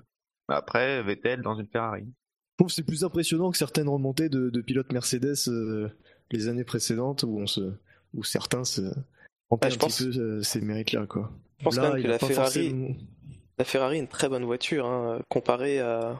toutes les autres voitures, sauf la Mercedes. Euh, je pense que c'était quand même relativement facile euh, pour Vettel de remonter. Oh. Bon, sur circuit, c'est pas aisé de dépasser. Hein. Si, t'as- si devant toi, t'as un peloton qui, où ils ont tous le DRS, euh, tu doubles pas. Hein. Oui, mais ça c'est arrivé justement au, au moment où il a buté un peu sur Perez Ocon. Après, sur, euh, sur, sur ce qu'il y avait avant, euh, Non, ça n'a pas été compliqué. voilà. D'ailleurs, je- j'ai même pas le souvenir d'avoir vu un dépassement hein. de Vettel avant. euh, Très bien, messieurs. Eh bien, nous allons passer au deuxième du Quintet Plus. Et Cocorico, puisque c'est un Français, c'est Esteban Ocon. Très bon résultat pour euh, le pilote français. 258 points positifs, 0 négatif. Est-ce que. Alors lui, lorsque Prost lui a demandé, il a dit non, c'est pas la meilleure course de ma carrière. Est-ce que c'est sa meilleure course de la saison? Ouais, je pense que ça y ressemble, même si c'est pas son meilleur résultat, mais euh, il a jamais été aussi proche euh, de son coéquipier. Et, euh, il a sa place. C'est un, un pilote solide aussi. J'étais surpris parce que dans les, dans les tribunes, j'ai l'impression qu'il y a certaines personnes qui connaissaient pas ce, ce gars, genre Ocon, c'est qui. En tout cas, là, maintenant, ils le connaissent. D'un côté, ça veut dire que la F1 n'attire pas que des fans hardcore, donc euh, pas plus mal. C'est vrai. Bon, les tribunes seraient pas pleines si c'était le cas. hein. C'est vrai que sur le, ça n'a aucun rapport avec Ocon, mais sur les sur les tribunes, c'est vrai que c'était bien plein ce week-end. Ah, c'est... Oui, je pense que c'était euh, plein. Et après sur Ocon, bah on- sur le gros euh, l'événement de la course d'Ocon, je pense qu'on a beaucoup parlé de Perez, c'est très lié quand même. Après sur son rythme, euh, je pense que tout a été dit quoi. C'est euh, le week-end sûrement où je suis pas amusé à regarder les chiffres, mais mais où il a été le plus proche. Après Faut sou- sur la, oui pardon. Ouais, non, il faut souligner, faut souligner quand même qu'il a réussi à emmener ses pneus, euh, son premier relais euh, très loin. Je sais plus jusque quel tour il va exactement. Ce qui lui permet, ça qui lui justement permet d'ailleurs de de finir, euh, de finir fort. Quoi. Bon, malheureusement, il peut pas en profiter, mais complètement. C'est, bien de l'avoir fait. En tout cas, très belle course sage. Franchement, le... je me suis vraiment pris à rêver d'un podium lorsque j'ai vu sa stratégie euh, de rester en piste avec ses, ses pneus, sa- sachant que pendant un bon moment, il perdait pas de temps, il se faisait pas rattraper par. euh, euh, par Bottas. par Ricardo oui par Bottas mais aussi par Ricardo qui avait des pneus neufs euh, mais c'était des tendres et voilà donc franchement c'était bien et et je me disais que c'était la bonne stratégie parce que je pensais que Perez serait obligé de s'arrêter une deuxième fois. Et finalement, il a pu tenir. voilà, le fait que Perez ait, ait eu recours au DRS derrière Ricardo, ça, a- ça, ça a aidé le Mexicain. Mais euh, voilà, c'est dommage. En même temps, il a été sage. Voilà, il a tenté Ouais. de dépasser son coéquipier, mais comme c'est son équipier, il a pas tenté le diable non plus. Il a parfaitement géré la situation lorsqu'il y avait Vettel entre les deux, ça aurait pu mal se finir. Donc il a été très propre, très sage. Et dans ses déclarations, il a été nickel. Hein. Euh, J'ai vu sur le chat, vous, vous l'avez été nombreux à le signaler, mais ouais, dans ses déclarations, c'est vachement bien parce qu'il a pas jeté la pierre à Perez. Il a, il- je pense qu'il s'est mis, il s'est mis euh, tout le monde dans la poche avec cette attitude et ça c'est bien. Il a un très bon état d'esprit, très positif. Euh, bon, il est français aussi, alors je sais pas si on est très objectif, mais en tout cas, euh, il a- il- on a, on place beaucoup d'espoir en lui. hein. Très bon. Bah, franchement, sur Oui. cette course, moi, je juge pas, je juge aucun pilote sur la nationalité et, euh, et Oui. surtout euh, les Français d'ailleurs, que j'ai tendance à en avoir marre plus vite que les autres parce que euh, j'en mange forcément euh, plus que les autres. Et c'est pour ça, finalement, que Philo, je te rassure, je vais pas faire hein, tout, tout son argumentaire. Mais c'est pour ça que je les aime un peu moins que les autres facilement parce que euh, j'ai l'impression qu'on m'oblige à les aimer et euh, je déteste ça. Donc finalement, ça me les fait euh, détester un peu. Et pour le coup, et en plus j'aime bien Pérez. Mais pour le coup, là, c'est vrai que il fait une super course, la communication est nickel. Enfin, il y a, y a rien à redire. Quoi. Enfin, euh, Vas-y, lâche-toi. Tu peux dire que c'est un enfoiré et que c'est un sale chien. Vas-y, lâche-toi. euh, Non, je, suis- je suis content qu'il ait pas le podium parce qu'on en aurait mangé des tonnes sur Canal. Mais euh, mais ah, sinon, il l'aurait, euh, oui, mérité. Et après, oui, il est deuxième du Quintet Plus, mais bon, il n'y a pas plus à dire que ça, je pense, sur, euh, sur Ocon, parce qu'il a, il a fait une très bonne course. Enfin, il n'y a pas eu de. Il n'y a pas Il y a eu quelque- de. Oui. Il y a quelque chose qui m'avait marqué, euh, je pense que c'était euh, aux conférences de presse du mercredi à Monaco, où il y a plusieurs journalistes anglais qui avaient posé des questions aux, aux pilotes présents à la conférence en disant qu'est-ce que vous pensez, notamment à Button, qu'est-ce que vous pensez de, de Ocon, de son début de carrière, de son début de saison? Je trouve que c'est un signe vraiment que le, c'est un mec vachement respecté et euh, qui, enfin, qui, qui est vraiment euh, qui a, qui a un gros gros gros potentiel. C'est reconnu par euh, par tout le, milieu. Non mais voilà, en plus faut pas oublier que c'est encore un débutant, hein. il a même pas une saison complète dans les pattes et euh, c'est très très solide, il y a toujours zéro abandon, du coup il se crache pas en course et euh, il se rapproche de plus en plus de son coéquipier, là c'est le week-end où il était le plus proche, déjà qu'à Barcelone, alors je compte pas Monaco parce que la qualif euh, il, s'était planté aux essais, ça avait un peu bombé son week-end, mais euh, déjà Barcelone c'était le Grand Prix où il s'était le plus rapproché, rapproché avant cela, avant le Canada, donc euh, il y a une forme de progression. Et euh, ouais, c'est possible que d'ici peu, il se mette à, à se positionner devant Pérez de temps en temps. En tout cas, c'est ce que je lui souhaite. Bah, c'est ce qu'on attend de lui maintenant. hein, de toute façon. Oui. Puis c'est ce qu'il attend de lui-même, donc euh, on, on va voir. Perez est bon, hein. C'est Oui. une saison merdique à...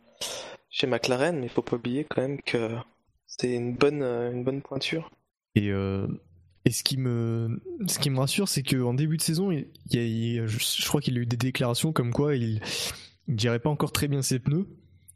Et là, au Canada, justement, il, les a parfaitement gérés pour le premier relais. Donc peut-être euh, peut-être qu'il a progressé dans ce secteur-là et ça peut vraiment être bien pour la suite. Allez, on va arrêter de parler en bien d'Ocon parce que sinon Scani qui est sur le chat euh, devrait faire une syncope. Nous allons Oui, pas là. passer. Si si, je crois qu'il a, il a fait un Ah oui, il passé alors il est peut-être pas resté. Ouais.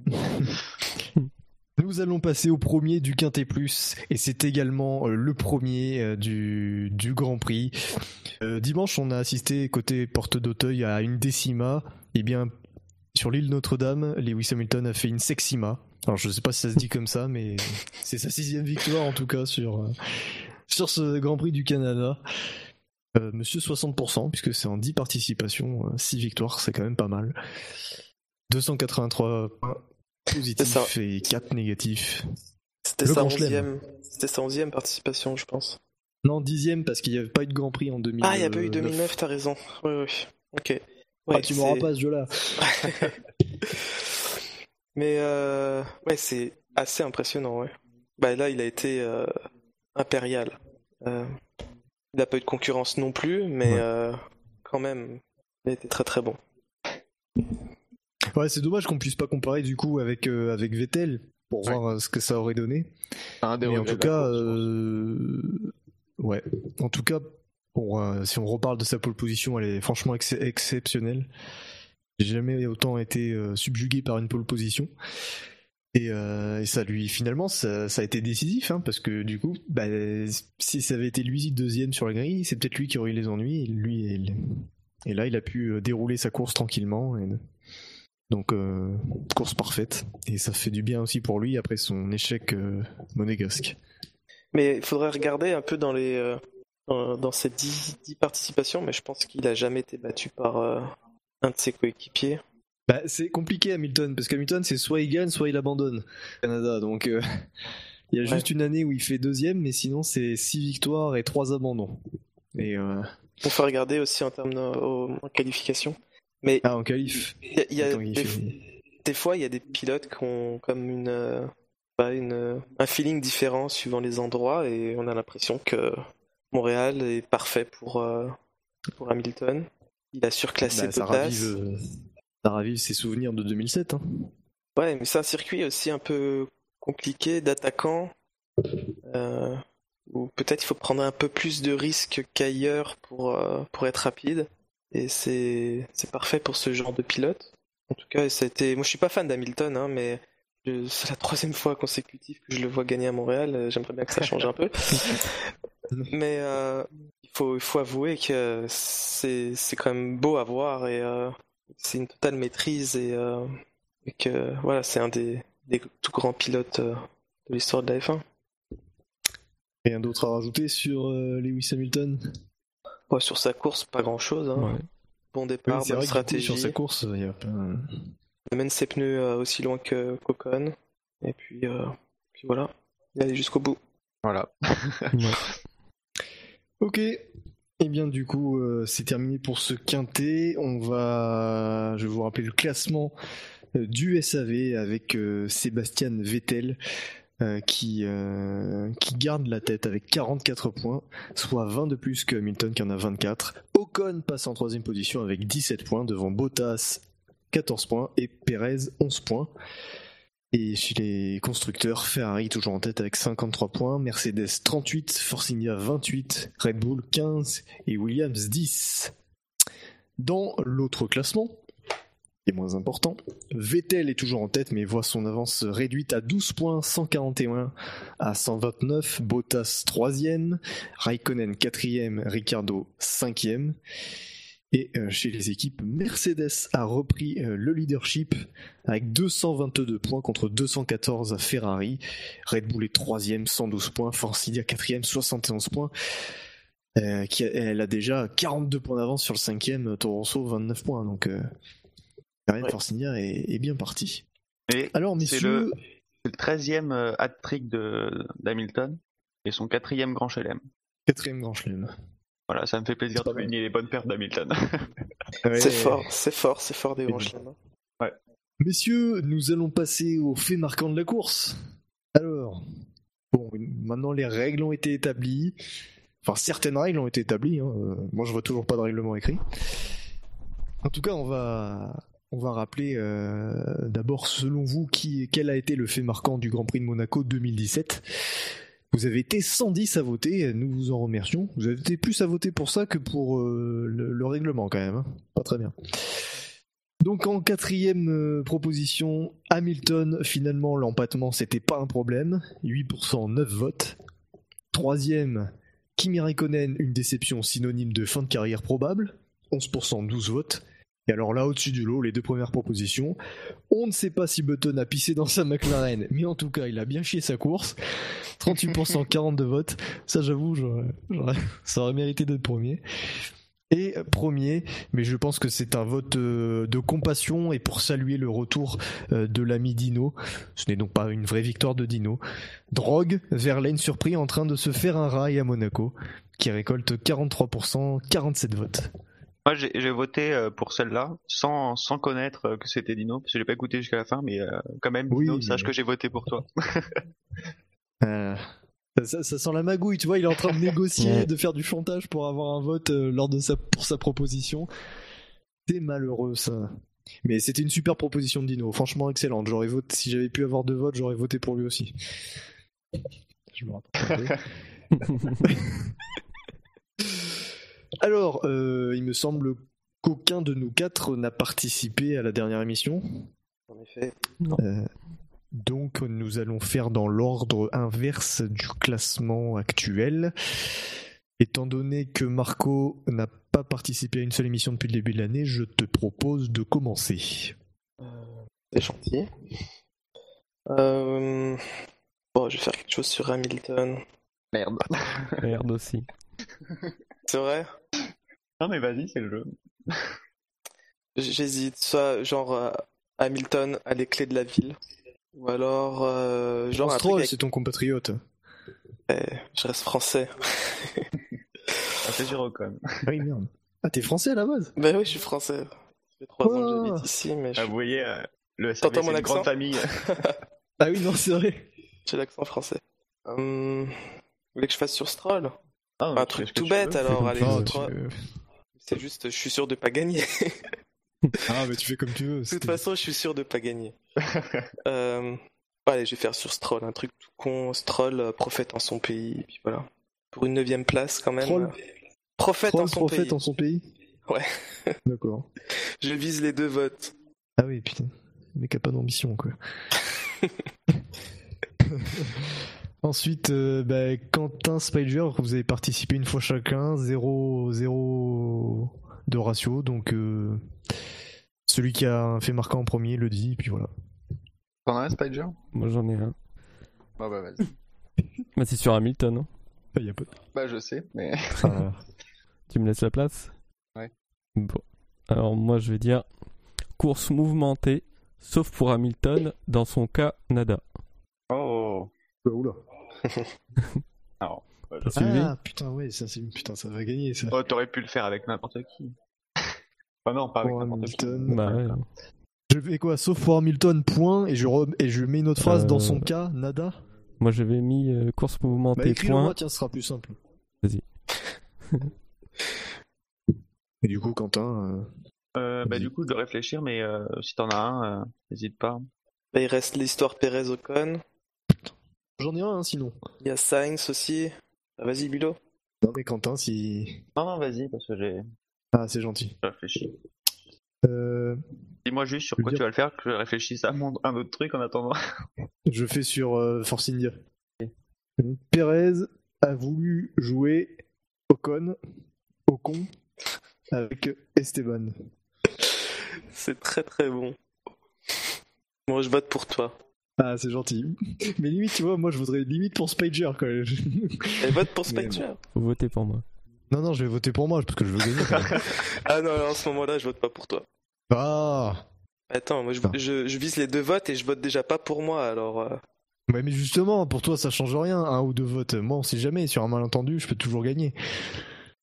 allez, je compte sur les gens qui, qui, euh, qui écoutent et qui voteront euh, si vous voyez qu'il n'y a pas de vote. Bah, Juste mettez-en deux, serais ravi. Euh, je vais Quentin, mettre... ça va être j'ai pas d'idée. Non, non, non. ça va être le fait marquant.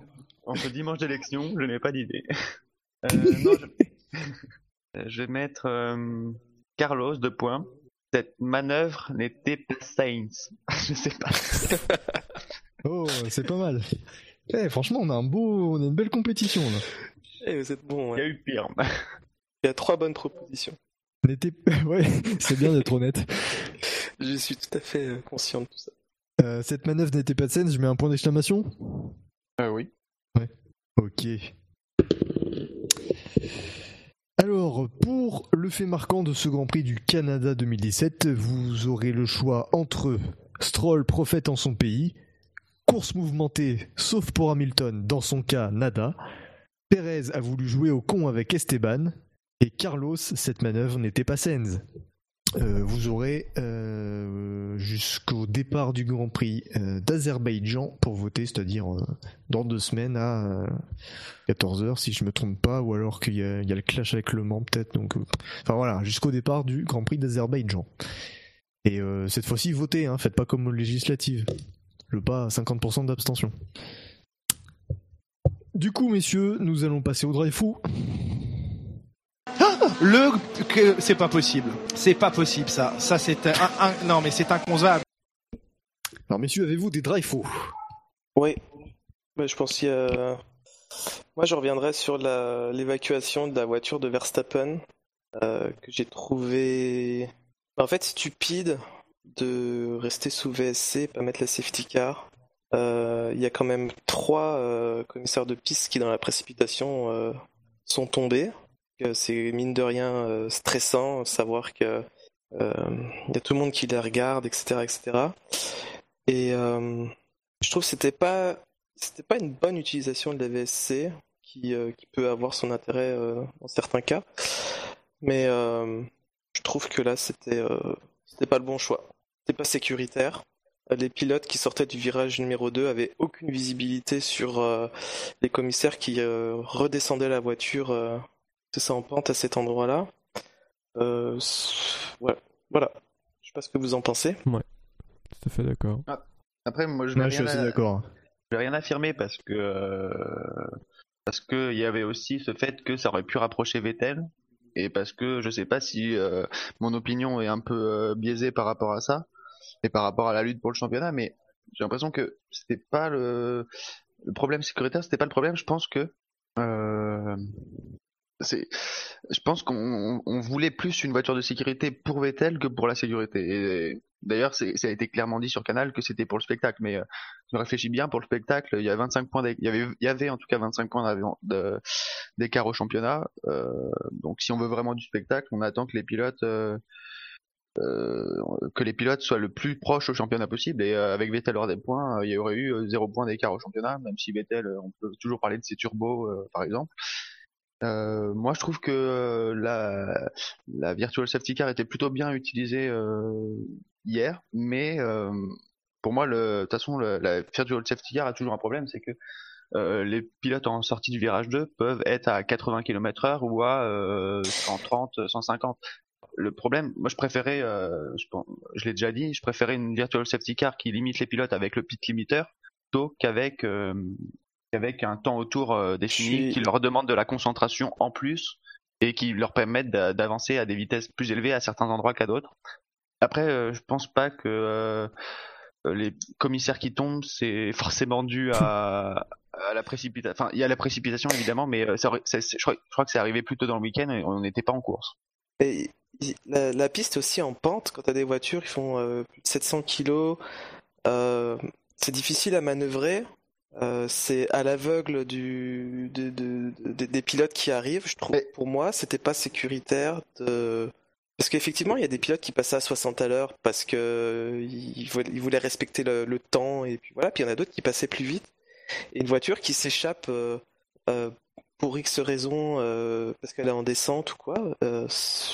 Ouais, je sais pas. C'est pas, c'est pas le plus sécuritaire et moi je suis de ceux qui pensent la sécurité avant tout. S'il faut une voiture, une safety car pour ça, ben, il faut une safety car pour ça. pas- je suis pas sûr qu'avec une vraie safety car, on aurait fait amener, on aurait amené la voiture avec un, un tracteur. Pas nécessairement, mais la différence ce serait que la, la voiture de sécurité peut-être aurait encore plus ralenti à cet endroit-là, euh, aurait roulé peut-être à 60 km/h. Euh, je sais pas. C'est difficile comme débat, mais je trouve à cet endroit de la piste, Ouais. euh, Surtout c'était. euh, la sortie des stands, euh, un pilote qui sort euh, en même temps qu'un qui arrive, ça peut, ça peut créer des problèmes. Là, il n'y a, aucune échappatoire à cet endroit de, de la piste. C'était vraiment le pire endroit où, où- où il pouvait s'arrêter. Après, c'est vrai que la télé écrase peut-être plus les plans, enfin, elle écrase les plans, donc euh, peut-être que c'est plus dangereux que, que ce qu'on voit sur nos écrans, mais euh, après, euh, je sais pas. Après, euh, je suis pas forcément pour la, la virtual safety car euh, dans tous les cas. Euh, la safety car, mais, euh, mais en tout cas, pour les raisons pour lesquelles on a créé cette virtual safety car, je trouvais qu'elle était plutôt pas trop mal utilisée euh, ce dimanche. Mais après, c'est mon avis. Je comprends Bah- qu'on ait un avis différent et je comprends même qu'on ait un avis de dire que euh, rien que pour le spectacle, ce serait plus sympa une safety car parce que euh, moi aussi je trouverais que ce serait plus sympa. Et la, la VSC, dans... de, de mettre d'emblée la VSC, je trouve que c'est une bonne idée, mais après, avec un peu de recul et puis de réflexion et puis de, voir comment la situation évoluait, je pense qu'ils avaient le temps de prendre la décision de, sécuriser un petit peu, un petit peu plus. Euh, Après, au moins avec, euh, ouais, je je sais pas. Euh, Ça peut arriver les deux dans les deux cas, mais quand au moins cette virtual safety car, elle a pris son temps.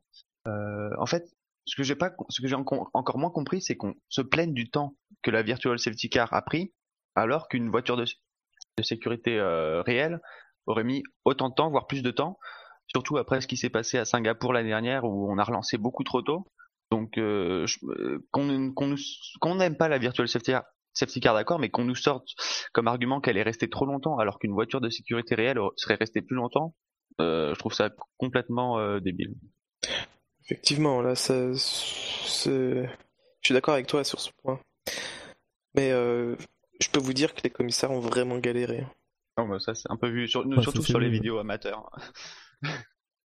Parce que c'est des, des amateurs, c'est euh, des mecs comme nous, et euh, c'est pas aussi évident que ça euh, de manœuvrer ces voitures. je vous dis, à cet endroit-là, c'est pour ainsi dire le seul endroit où ça, il y a un peu de, dénivelé. Après, sûrement les commissaires ont beaucoup trop de pression à gérer. Je pense qu'on devrait leur mettre des garanties avant le week-end, comme quoi ils ont le temps de dégager une voiture. Il me semble que c'est au Canada, il y a eu il y a quelques années, 2012 ou 2013, il y a un, il y a un, il y a un commissaire qui est mort et écrasé euh, par un engin. 2013. Ouais. Et euh, je pense que c'est aussi dû à la précipitation qu'il y a eu euh, pour le, le, dégagement de la voiture. donc je pense qu'on devrait leur garantir que quoi qu'il arrive, ils auront le temps. Et quand on voit des pilotes, quand on voit des pilotes courir vers la voiture de Verstappen pour le pour l'écarter plus vite, je suis pas sûr que ce soit une bonne idée. Quoi. D'accord avec toi. On est, souvent, on est souvent plus, plus efficace en prenant notre temps qu'en se précipitant. Voir des médecins courir ou des hommes de la sécurité pour intervenir euh, autour d'un pilote, c'est normal. Voir des commissaires courir euh, pour dégager une voiture qui est déjà dans une zone de dégagement, ce serait sur la piste encore. Euh, et je comprends le fait qu'on peut aussi dire que la, la virtual safety car euh, son désavantage, c'est qu'elle regroupe pas le peloton, donc il peut y avoir potentiellement toujours des voitures qui passent et qui met la pression sur les commissaires. Mais si on leur garantit, avec un pit limiter en plus, ce serait plus efficace parce qu'on leur garantit que les pilotes seront à au maximum 80 km/h dans cette zone-là. Euh, je pense qu'il y a encore du travail en tout cas à faire pour pour rendre les, ce travail beaucoup plus safe, même avec une virtual safety car. Pas d'autres oreilles fous euh, Si tout à l'heure on a un petit peu évoqué les pénalités de, de Kiat qui a été pénalisé. Euh, en fait, il a été pénalisé parce qu'il a eu un problème autour de formation. Il n'a pas démarré tout de suite et il est arrivé. Euh, il a repris sa place sur la grille alors que euh, il aurait dû la reprendre avant la ligne de safety car justement, avant la mise en grille, et ce qui n'était pas le cas. Donc, il a été pénalisé une première fois, je pense, de 5 d'un non d'un drive-through seulement. Oui, bah en tout cas, c'est ce que dit le rapport de la FIA. Ouais, et puis en fait, euh, après réflexion, ils se sont rendus compte qu'ils n'avaient pas donné une sanction euh, qui correspondait euh, au délit, donc ils ont rajouté 10 secondes, ce qui est un petit peu grotesque, je trouve, parce qu'à ce moment-là, s'ils font une erreur, ça devrait justement, ils auraient dû être cléments avec Kiat, ça n'a pas du tout été le cas. Mais Fiat, ça l'a pas pénalisé plus que ça ne l'aurait dû. Ça a juste euh, rétabli la pénalité qu'il aurait dû avoir au début. Il a fait un drive-through au début. Oui. Et après, il est retourné au stand pour un changement de pneu. Il a attendu 10 secondes. Oui, mais si, c'est double peine. Tu, fais un stop and go de 10 secondes, c'est un, drive-through plus 10 secondes d'immobilisation. Là, il a fait un drive-through tout seul, plus 10 secondes d'immobilisation sur un arrêt qui était déjà planifié. D'accord, parce que la pénalité de base était un stop and go de 10 secondes.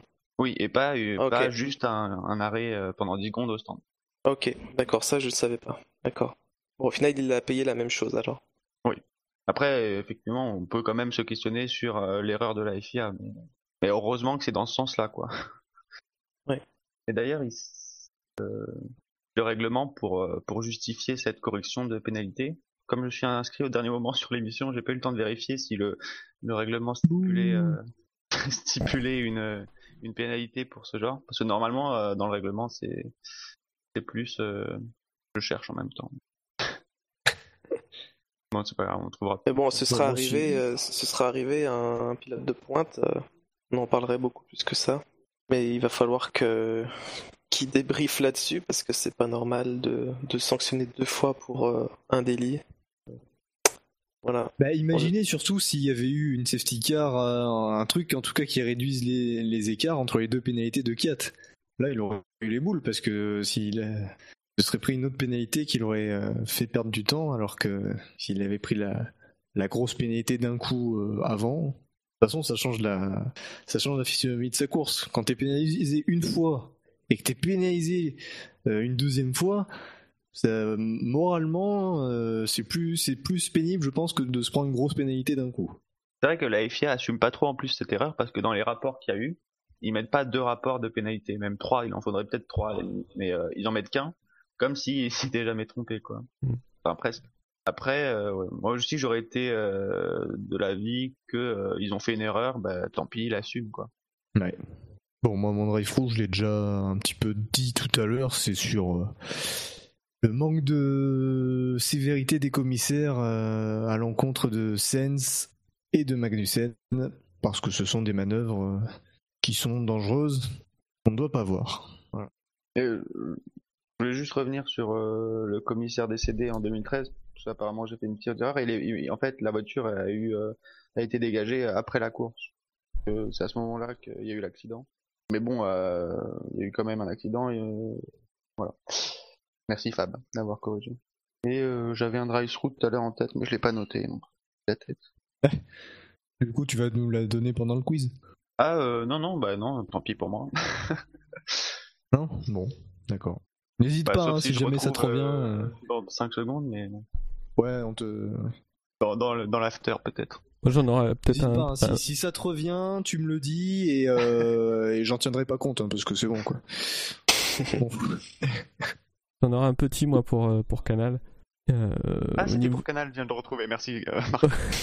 Au niveau du Ça, passage, c'est vrai. euh, au niveau du passage, euh, parce que la grille est diffusée en clair et la course encryptée. Euh, moi, je suis sur la TNT, donc il, la bascule s'est fait pile poil au, au niveau du, du premier virage, ce qui fait que ça m'a fait un bel écran noir durant 2-3 secondes, quoi. J'ai bien ragé sur le coup. Si la prochaine fois ils peuvent le faire dans, au milieu du premier tour, ce serait peut-être mieux. Quoi. Ah non, mais tu sais bien qu'ils vont crypter euh, avant le, le départ. hein. Non, ils ont, ils ont crypté euh, au niveau du premier virage. Donc Ouais, moi, je sais, ouais, ils ont crypté euh, deux secondes après, mais bon. hein. Euh, leur, leur but, c'est de qu'on ait De donner envie. on Hein. voit quasiment rien. quoi. Ouais, Ouais, non, mais veulent le, donner le envie. principe, Ah c'est que moi, en étant abonné, ça m'a, ça m'a, ça m'a créé une coupure de, de deux secondes sur mon, sur mon, sur la course, quoi. Ouais, je comprends que ce soit rageant, ouais. Pile poil au, au point le plus, plus crucial de la course. C'est ça ton j'ai- sur Canal, Quentin? Non, non, c'était pas ça. Mais en plus, j'ai dit merci Marco parce que j'avais mal entendu, mais merci Spider du coup. Euh, oui, c'était euh, pendant la course quand euh, quand Ocon était troisième et deuxième, euh, ils ont fait intervenir Prost, mais eux aussi. Euh, je n'ai pas de de dire que Ocon était troisième ou deuxième sans forcément préciser euh, que c'était à la faveur des arrêts au stand. Bon, voilà. Ça m'a un peu saoulé, même s'ils l'ont précisé après, mais euh, ils le précisent pas à chaque fois, quoi. Donc euh, c'est genre il est là à l'arrivée, quoi, un pile. C'est un mini drive-through, quoi. C'est pas grave, mais. hein. Bien, messieurs, eh bien, si vous êtes euh, OK, nous allons passer à la dernière rubrique de notre émission. C'est la rubrique historique. C'est le coup d'œil dans le rétro.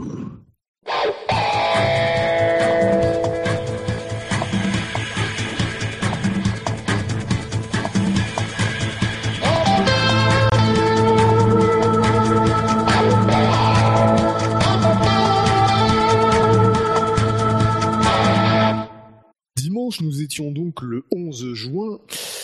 Et euh, parmi euh, les dates euh, historiques de Formule 1, le 11 juin, il y avait la naissance d'un champion du monde, d'un triple champion du monde. Est-ce que vous seriez capable de me dire qui? Ah, pardon. euh, un triple Piquet. champion. Non, Hein Brabham? Non, c'est Jackie Stewart. Ah. Jackie Stewart, mais en 1939, hein, donc il a presque l'âge d'Ecclestone. C'est la référence. Ouais, c'est la référence. ouais.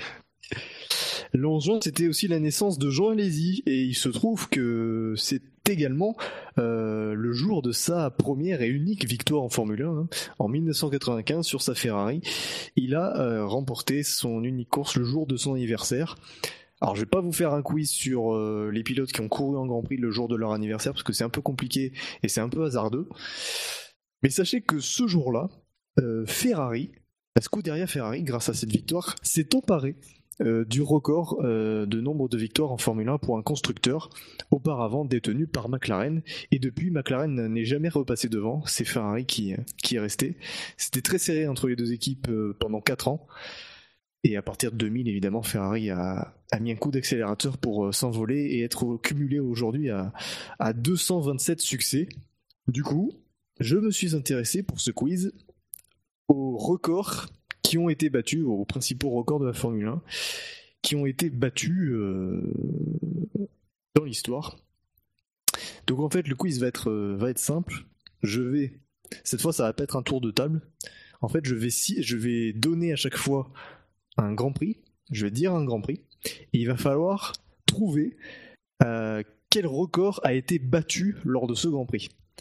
Et il a été battu euh, pour la dernière fois. C'est-à-dire que celui qui l'a battu détient toujours le record actuellement. Ok.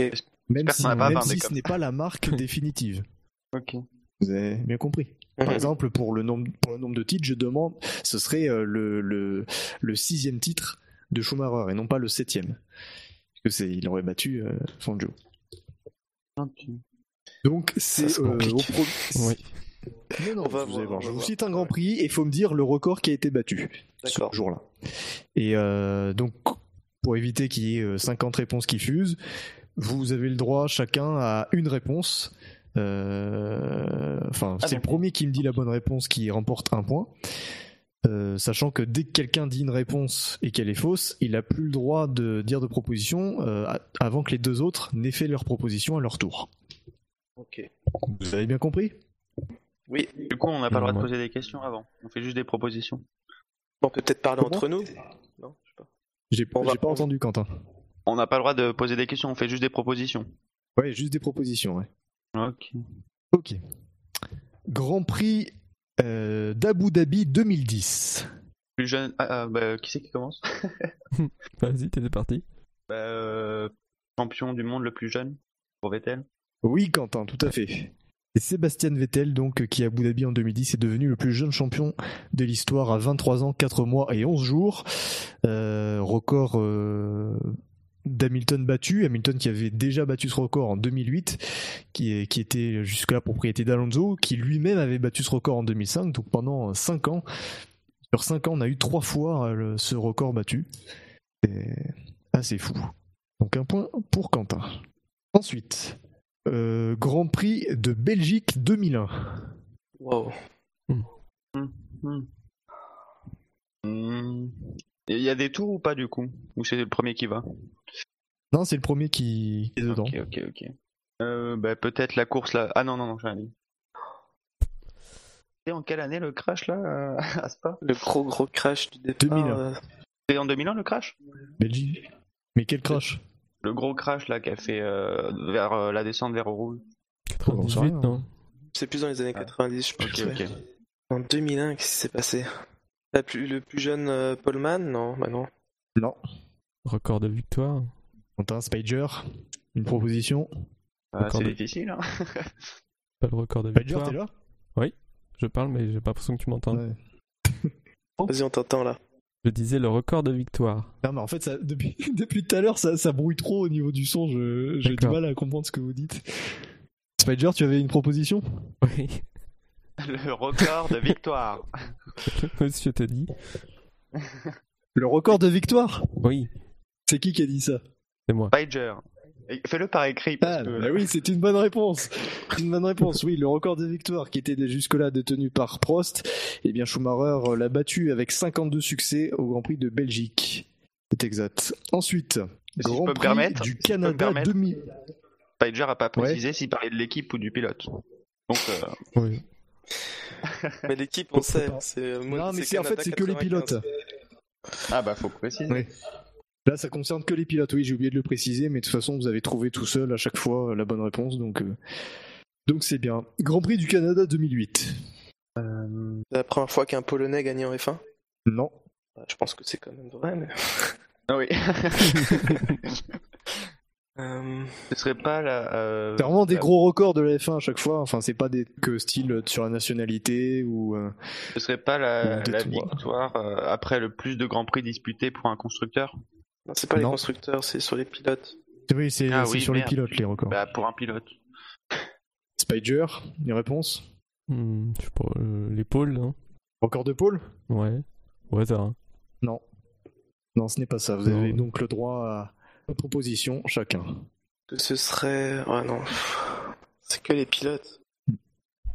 Il est dur mon quiz en fait. Bah on peut peut-être poser des questions pour se rapprocher du coup. Là, Ouais, voilà, posez des questions, je vous réponds par oui ou non. Que- bah, du coup ça concerne le pilote. Est-ce que euh, ça concerne le pilote qui a gagné? Pardon? Est-ce que ça concerne le pilote qui a gagné? Qui a gagné euh, ce jour-là? Oui. Bah oui. Non. Mais il a gagné en F1. Mais ça n'a rien à voir avec son record. Ah non. Attends, 2008. J'ai envie de dire, c'est un record qui, a été, qui est homologué au Canada 2008, mais qui a été fêté deux Grands Prix avant. Ah, donc il y a eu une décision. euh, Bah, c'est le plus grand il n'y a nombre pas eu de de décision, mais il y a participations. eu une mauvaise interprétation du vrai record, en fait. Plus grand nombre de départs. hein. Le plus grand nombre de Départs. Oui, bonne réponse. Ouais. Le plus grand nombre de Ah Grands ouais. Prix en Formule 1. Ouais. Puisque officiellement c'est au Canada en 2008 que Rubens Barrichello a battu la marque de Ricardo Patrese avec 257 grands prix. Et souvenez-vous, ces deux grands prix précédents en Turquie qu'il avait gagné, qu'il avait euh, affiché euh, le chiffre 257 sur sa voiture, mais c'était des départs. Et il n'avait pas pris le départ en fait, euh, même s'il avait un bulletin d'engagement. C'est donc un deuxième point pour Spanger. Ensuite, Grand Prix d'Italie 2008. Ah, ah. Euh, bah, c'est. Euh, plus jeune, plus euh, plus jeune victoire. vainqueur, ouais. Non, il y a Verstappen. Non, c'était pas ça. Paul. Plus jeune Paul. Ah bah oui. C'est Spider qui a dit Paul Ah, Eh, c'est une bonne réponse, et oui, c'était un piège. Et le plus jeune Paulman, effectivement, ça reste à l'Italie 2008 avec Sébastien Vettel, 21 ans, 2 mois et 11 jours. Ensuite, le plus grand... euh, pardon. Ah. J'ai bien fait d'arrêter ma phrase. Euh, Du coup, je vais changer. Euh, Grand Prix des États-Unis 1989. Oh là là. Il est dur celui-là. Plus grand nombre de voitures au départ? Vous avez le droit de poser des questions vu la dureté de ce. Toujours sur un pilote. Oui. Par rapport à l'âge d'un pilote? Le plus vieux, genre? Non. Non, pas par rapport à l'âge. Euh, Ça concerne la victoire d'un pilote? Non. Donc, euh, Le plus vieux Paulman, genre Non? Vas-y, dis oui. Non. non, c'est pas l'âge. Le plus grand nombre d'a- d'abandons? Non. Le plus grand nombre de non-qualifications? Non. Si je peux vous mettre sur la voie, c'est c'est, euh, tous tous les records que je vais citer, c'est de bons records. C'est des records où on est content de les avoir. C'est pas le nombre de d'abandons ou disqualifications. C'est Euh, censé nous mettre sur la voie? On, en élimine quelques-uns, quoi. Oui, ça en élimine quelques-uns. Est-ce que ça concerne un pilote champion du monde? Ça concerne un pilote champion du monde, oui. Genre qui? T'as réduit la marche. Ouais, enfin, si on devait connaître tous les records détenus par les champions du monde. C'est pas le plus évident, je vous l'accorde. Hmm, hmm. Euh, Qu'est-ce qu'il a pu faire? Plus grand nombre euh, non, d'arrêts au stand en course Non, non, non. C'est pas sur les- la pole position? Encore. Pardon, euh... Marco? ça peut, ça peut pas être sur le- les pole positions, c'est plus tard que ça. Le plus grand nombre de pole position, c'est non. Bah non. Non, mais est-ce que de ça a rapport podium avec la... Mais on n'est pas loin. De podium. Ah, le plus grand nombre de Non. pole positions en une saison? Non. Le plus grand nombre de pole positions consécutivement Ah, Oui, c'était Oh. ça. C'est Senna, non? C'était ça, effectivement. Plus grand nombre de pole position consécutives pour Ayrton Senna, qui en a, qui a donc arraché sa huitième pole position consécutive aux États-Unis en 89. Il battait Jim Clark. Et donc un autre point pour Quentin. Ensuite, Grand Prix du Japon 2003. Euh, C'est le vainqueur qui est parti le plus loin sur la grille, non? Ah non, non, non, c'est pas celui-là. Non. Non, celui-là, par contre, je, j'aurais, enfin, oui, c'est, c'est juste les propositions, pas de questions. Donc, euh, Quentin, tu n'as plus droit à la parole pour, euh, en attendant les propositions des autres. 2003. C'est Raikkonen qui gagne? Non, c'est Barrichello qui gagne. Bah, c'est pas... C'est pas le nombre de titres mondiaux, c'est pas là que Schum- euh, Schumacher gagne son... Et oui, exactement. Ouais. C'est ce jour-là que Michael Schumacher a battu euh, Fangio Ah bah oui, putain. son sixième. avec euh, un sixième titre euh, obtenu lors de ce Grand Prix. Premier point pour Marco. Ensuite, Grand Prix euh, d'Abu Dhabi 2013. Aïe aïe aïe. Euh... pop, pop, pop, pop, pop. Ah, ce serait pas... Non, c'est pas ça. C'est un rapport avec Raikkonen? Kamalodo. Non, ça n'a pas de rapport avec Raikkonen. Ah bah oui, Raikkonen n'était pas là à Abu Dhabi. Il a en pas fait la 2013. course, ouais. Ouais, ouais. Je croyais que c'était... Ah oui, en plus, oui, c'est vrai. 2012. Euh, ouais, ouais, c'est vrai. Ah bon? Ah ouais. Ouais, c'était la fin de sa carrière chez Lotus. Ouais, ouais. Bon, on n'est pas là pour débattre de la carrière de Raikkonen. Shinji est pas là, on va se calmer. Hein. Vous avez le droit de poser des, des questions. euh, Non, mais il je me est souviens pas facile course. Enfin, il est pas facile. Ah, bah si, c'est euh, victoire d'affilée par Vettel. Ah oui, bien joué, Euh, Quentin. Sur la même saison. Nombre de victoires d'affilée. Sébastien Vettel a donc euh, obtenu une huitième victoire consécutive lors de ce Grand Prix. Le record précédent était de 7, co-détenu par Schumacher et Ascari. Et Vettel a allongé sa marque à 9 en gagnant le Grand Prix suivant au Brésil. Assez impressionnant. Quand tu veux, Marco. Ah, J'ai marqué un point. Hein. Alors, Ah. alors ensuite, Grand Prix de Grande-Bretagne 2002. Euh, Grand Prix. Non, je crois que le Grand Prix le plus court c'est Oh, au Canada, mais pas. peut-être que je vais aider euh, Grand Prix le plus court. Ah non, c'est ça concerne les pilotes, pardon. Bah, je me tais pour la peine. Pas, on n'a pas fait les... les, les meilleurs tours, non? Non.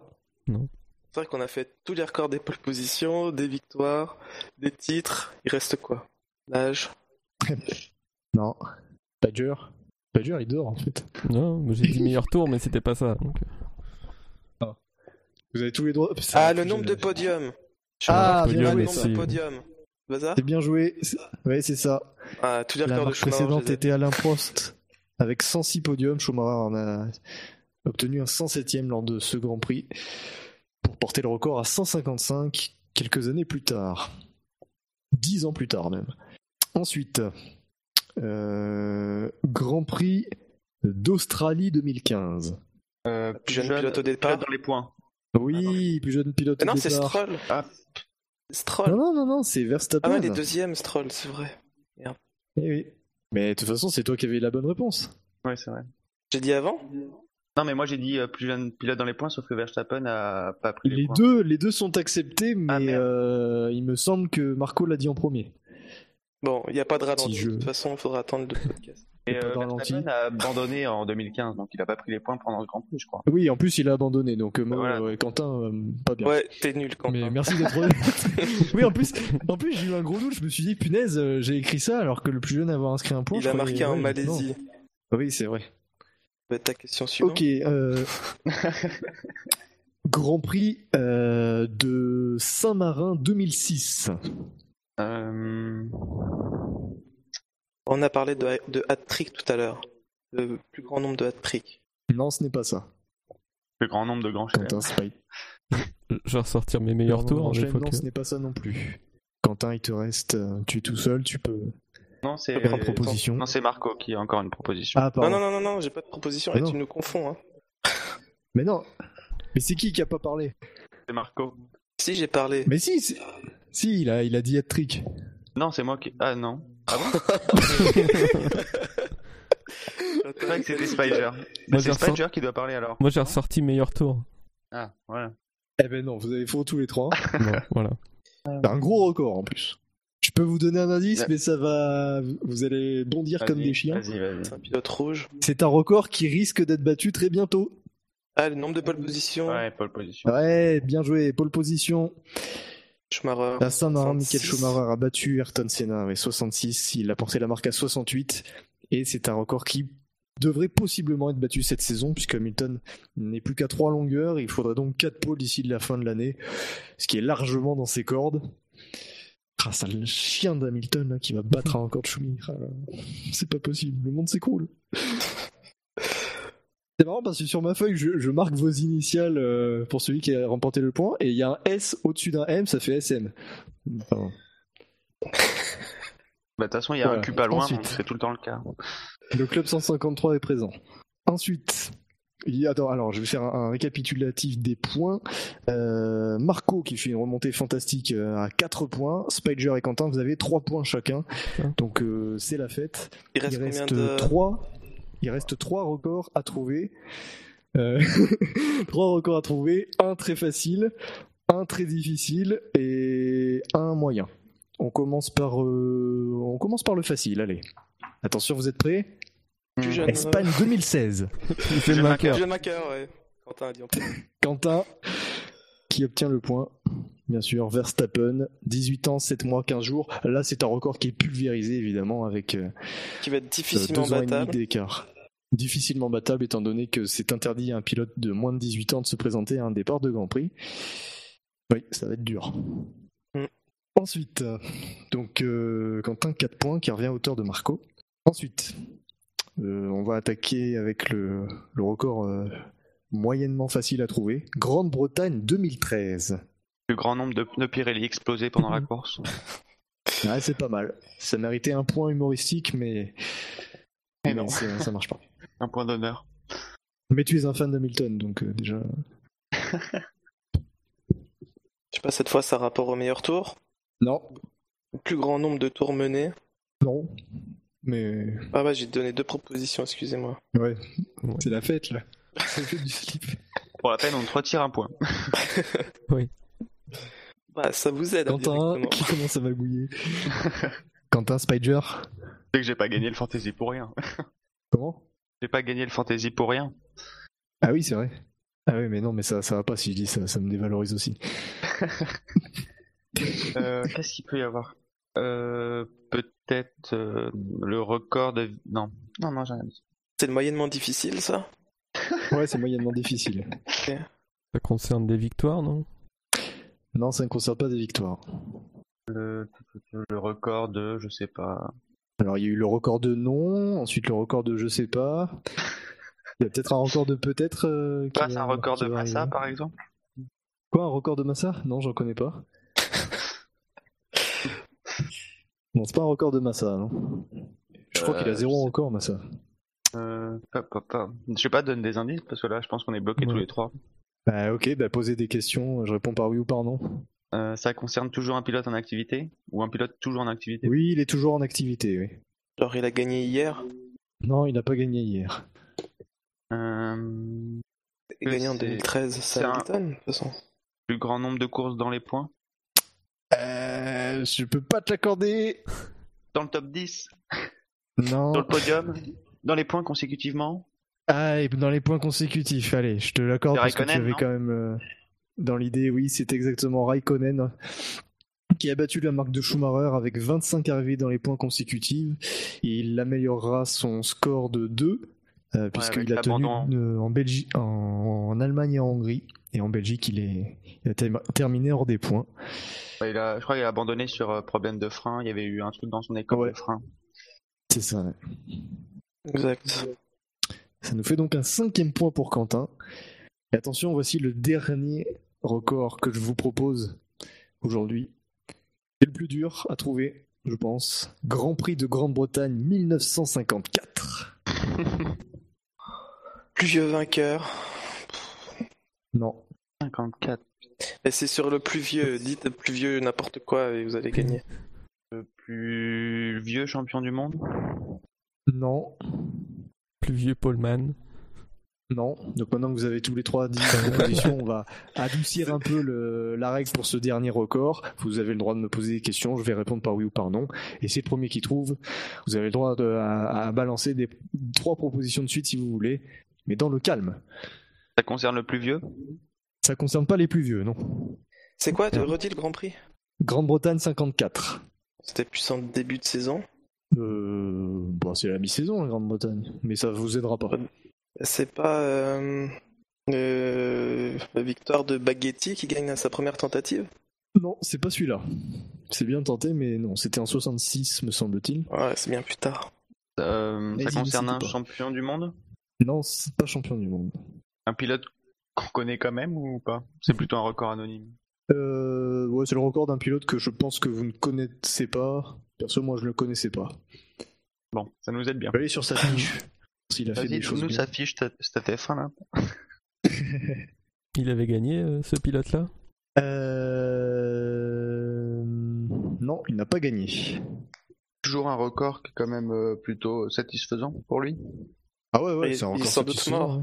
Sans doute mort et enterré, le bonhomme. Comment? Mais il est mort et enterré. Euh, oui, il est mort et enterré, ça je, je, je sais pas. Il est mort il y a pas longtemps, il est mort euh, en 2012. Ah ouais. Donc il était très jeune à cette époque. Mais est-ce que c'est un record qui risque d'être battu ou qui est vraiment hors d'atteinte? Euh... Non, ça franchement, il risque pas d'être battu de sitôt, il faudrait de gros changements euh, réglementaires pour qu'il soit battu. Et là, euh, c'est c'est vraiment impossible ou ça pourrait être possible Cette année, vraiment- cette année, ce serait impossible, et dans les années suivantes aussi. Donc c'est un record euh, qui tient sur la durée plutôt? Ou c'est pas lié à ça? Non, c'est pas lié à la durée. À l'âge? Non plus. plus. J'avais fait tout à l'heure. Est-ce que ça concerne un seul pilote? Est-ce que ça concerne un seul quoi? Pilote. C'est les gens qui Oui, conduisent oui, les ça voitures. concerne. Oui, oui, un seul pilote. Oui, oui merci. Est-ce que tu te considères comme pilote, euh, Quentin? Non, mais des voitures. euh, Bah oui, des fois. J'aurais trouvé pourquoi Personne ça ne- doit pas être euh, Ouais. d'actualité aujourd'hui. Est-ce que c'est à cause du, du permis euh, FIA Non. Personne n'a trouvé sur le chat. Hmm. Ouais, je- Est-ce que c'est un pilote lié à un nombre de choses qu'il a acquéries Un nombre de choses qu'il a?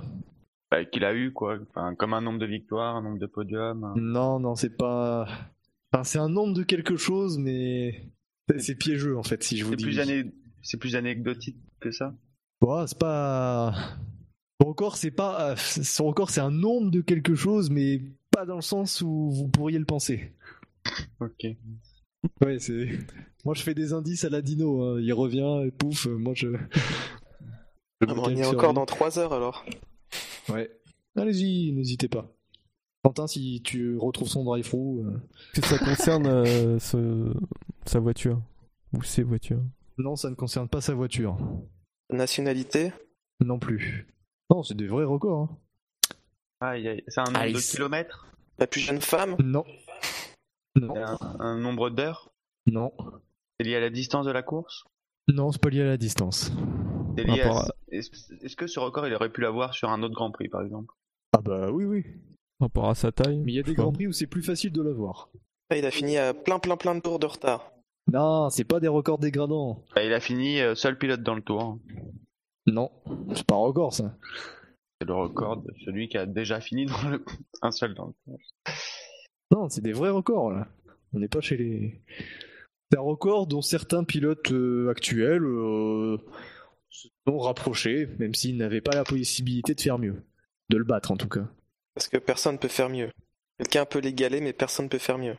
Non, on peut même pas l'égaler en ce moment. hein. Ça concernait que la course sur ou les, euh, tout le ça doit week-end faire un bon moment que, que c'est même pas possible de l'égaler en fait. Est-ce que c'est lié qu'à la F1 Oui, oui, c'est lié, c'est lié qu'à la F1. Il y en a un qui propose le pilote le plus gros. Ah, c'est. C'est Montoya. Ah, dédi- dédicace à Scani, puis, évidemment. Ah, un autre indice là, on peut pas trouver.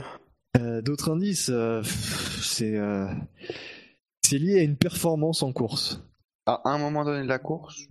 Non, pas à un moment donné, sur toute la course. Il s'est jamais arrêté au stand. Non. C'est faux record, ça. Surtout qu'en 2005. Arrêtez pas. Plus grande remontée, non? Plus grand nombre de places gagnées Plus grand nombre de places gagnées Ouais. Ouais, c'est une très Wow. bonne réponse de Spider. Bien joué. puisque en Grande-Bretagne 54, 54 pardon, Roberto Mieres, l'Argentin, part 32e sur la grille de départ et finit 6e, 26 places de gagné, c'est un record, hormis euh, les Indy 500. Et c'est un record évidemment qui ne sera pas approché euh, par les générations euh, 70, 80, 90, 2000. Il n'y a que dans les années 50 et 60 qu'il est possible de partir euh, au-delà du top 30 au-delà des 30 premiers pour terminer euh, une course. C'est pour ça que ce record n'est pas prêt d'être battu.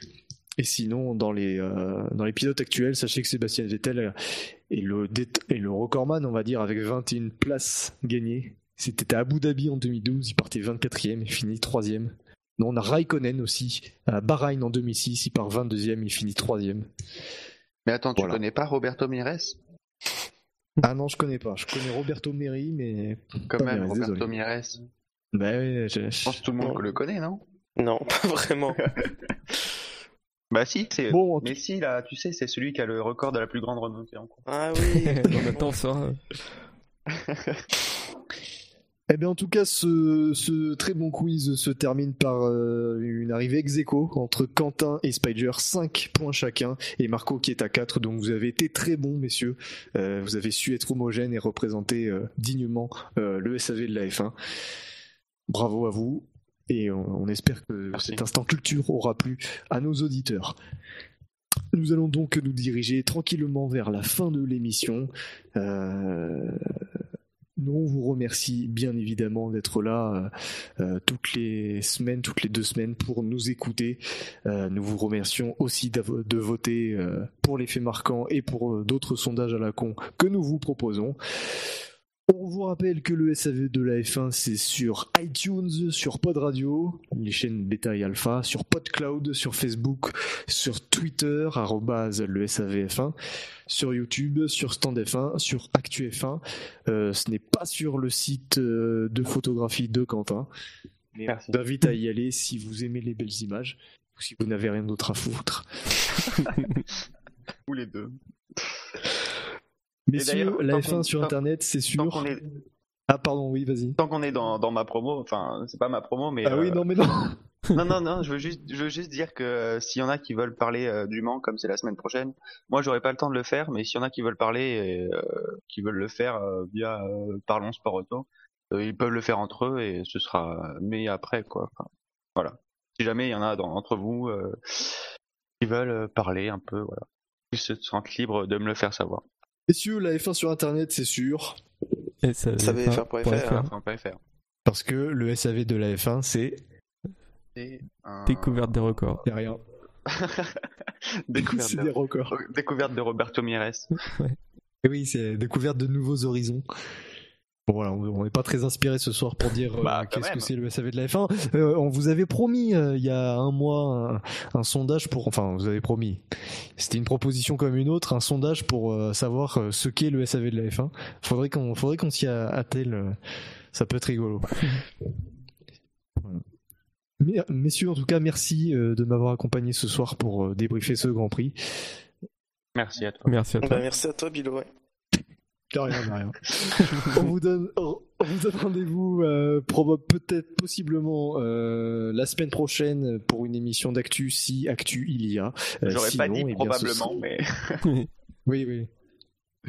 Sinon, eh bien, rendez-vous dans deux semaines pour le Grand Prix d'Azerbaïdjan, le premier Grand Prix d'Azerbaïdjan de l'histoire, euh, même s'il ne sera pas sur un nouveau circuit. Et donc, voilà, un Grand Prix qui devrait être sympa avec des murs partout et on espère de la casse. Allez, bonne soirée à tous. Bonne Salut. soirée. Salut.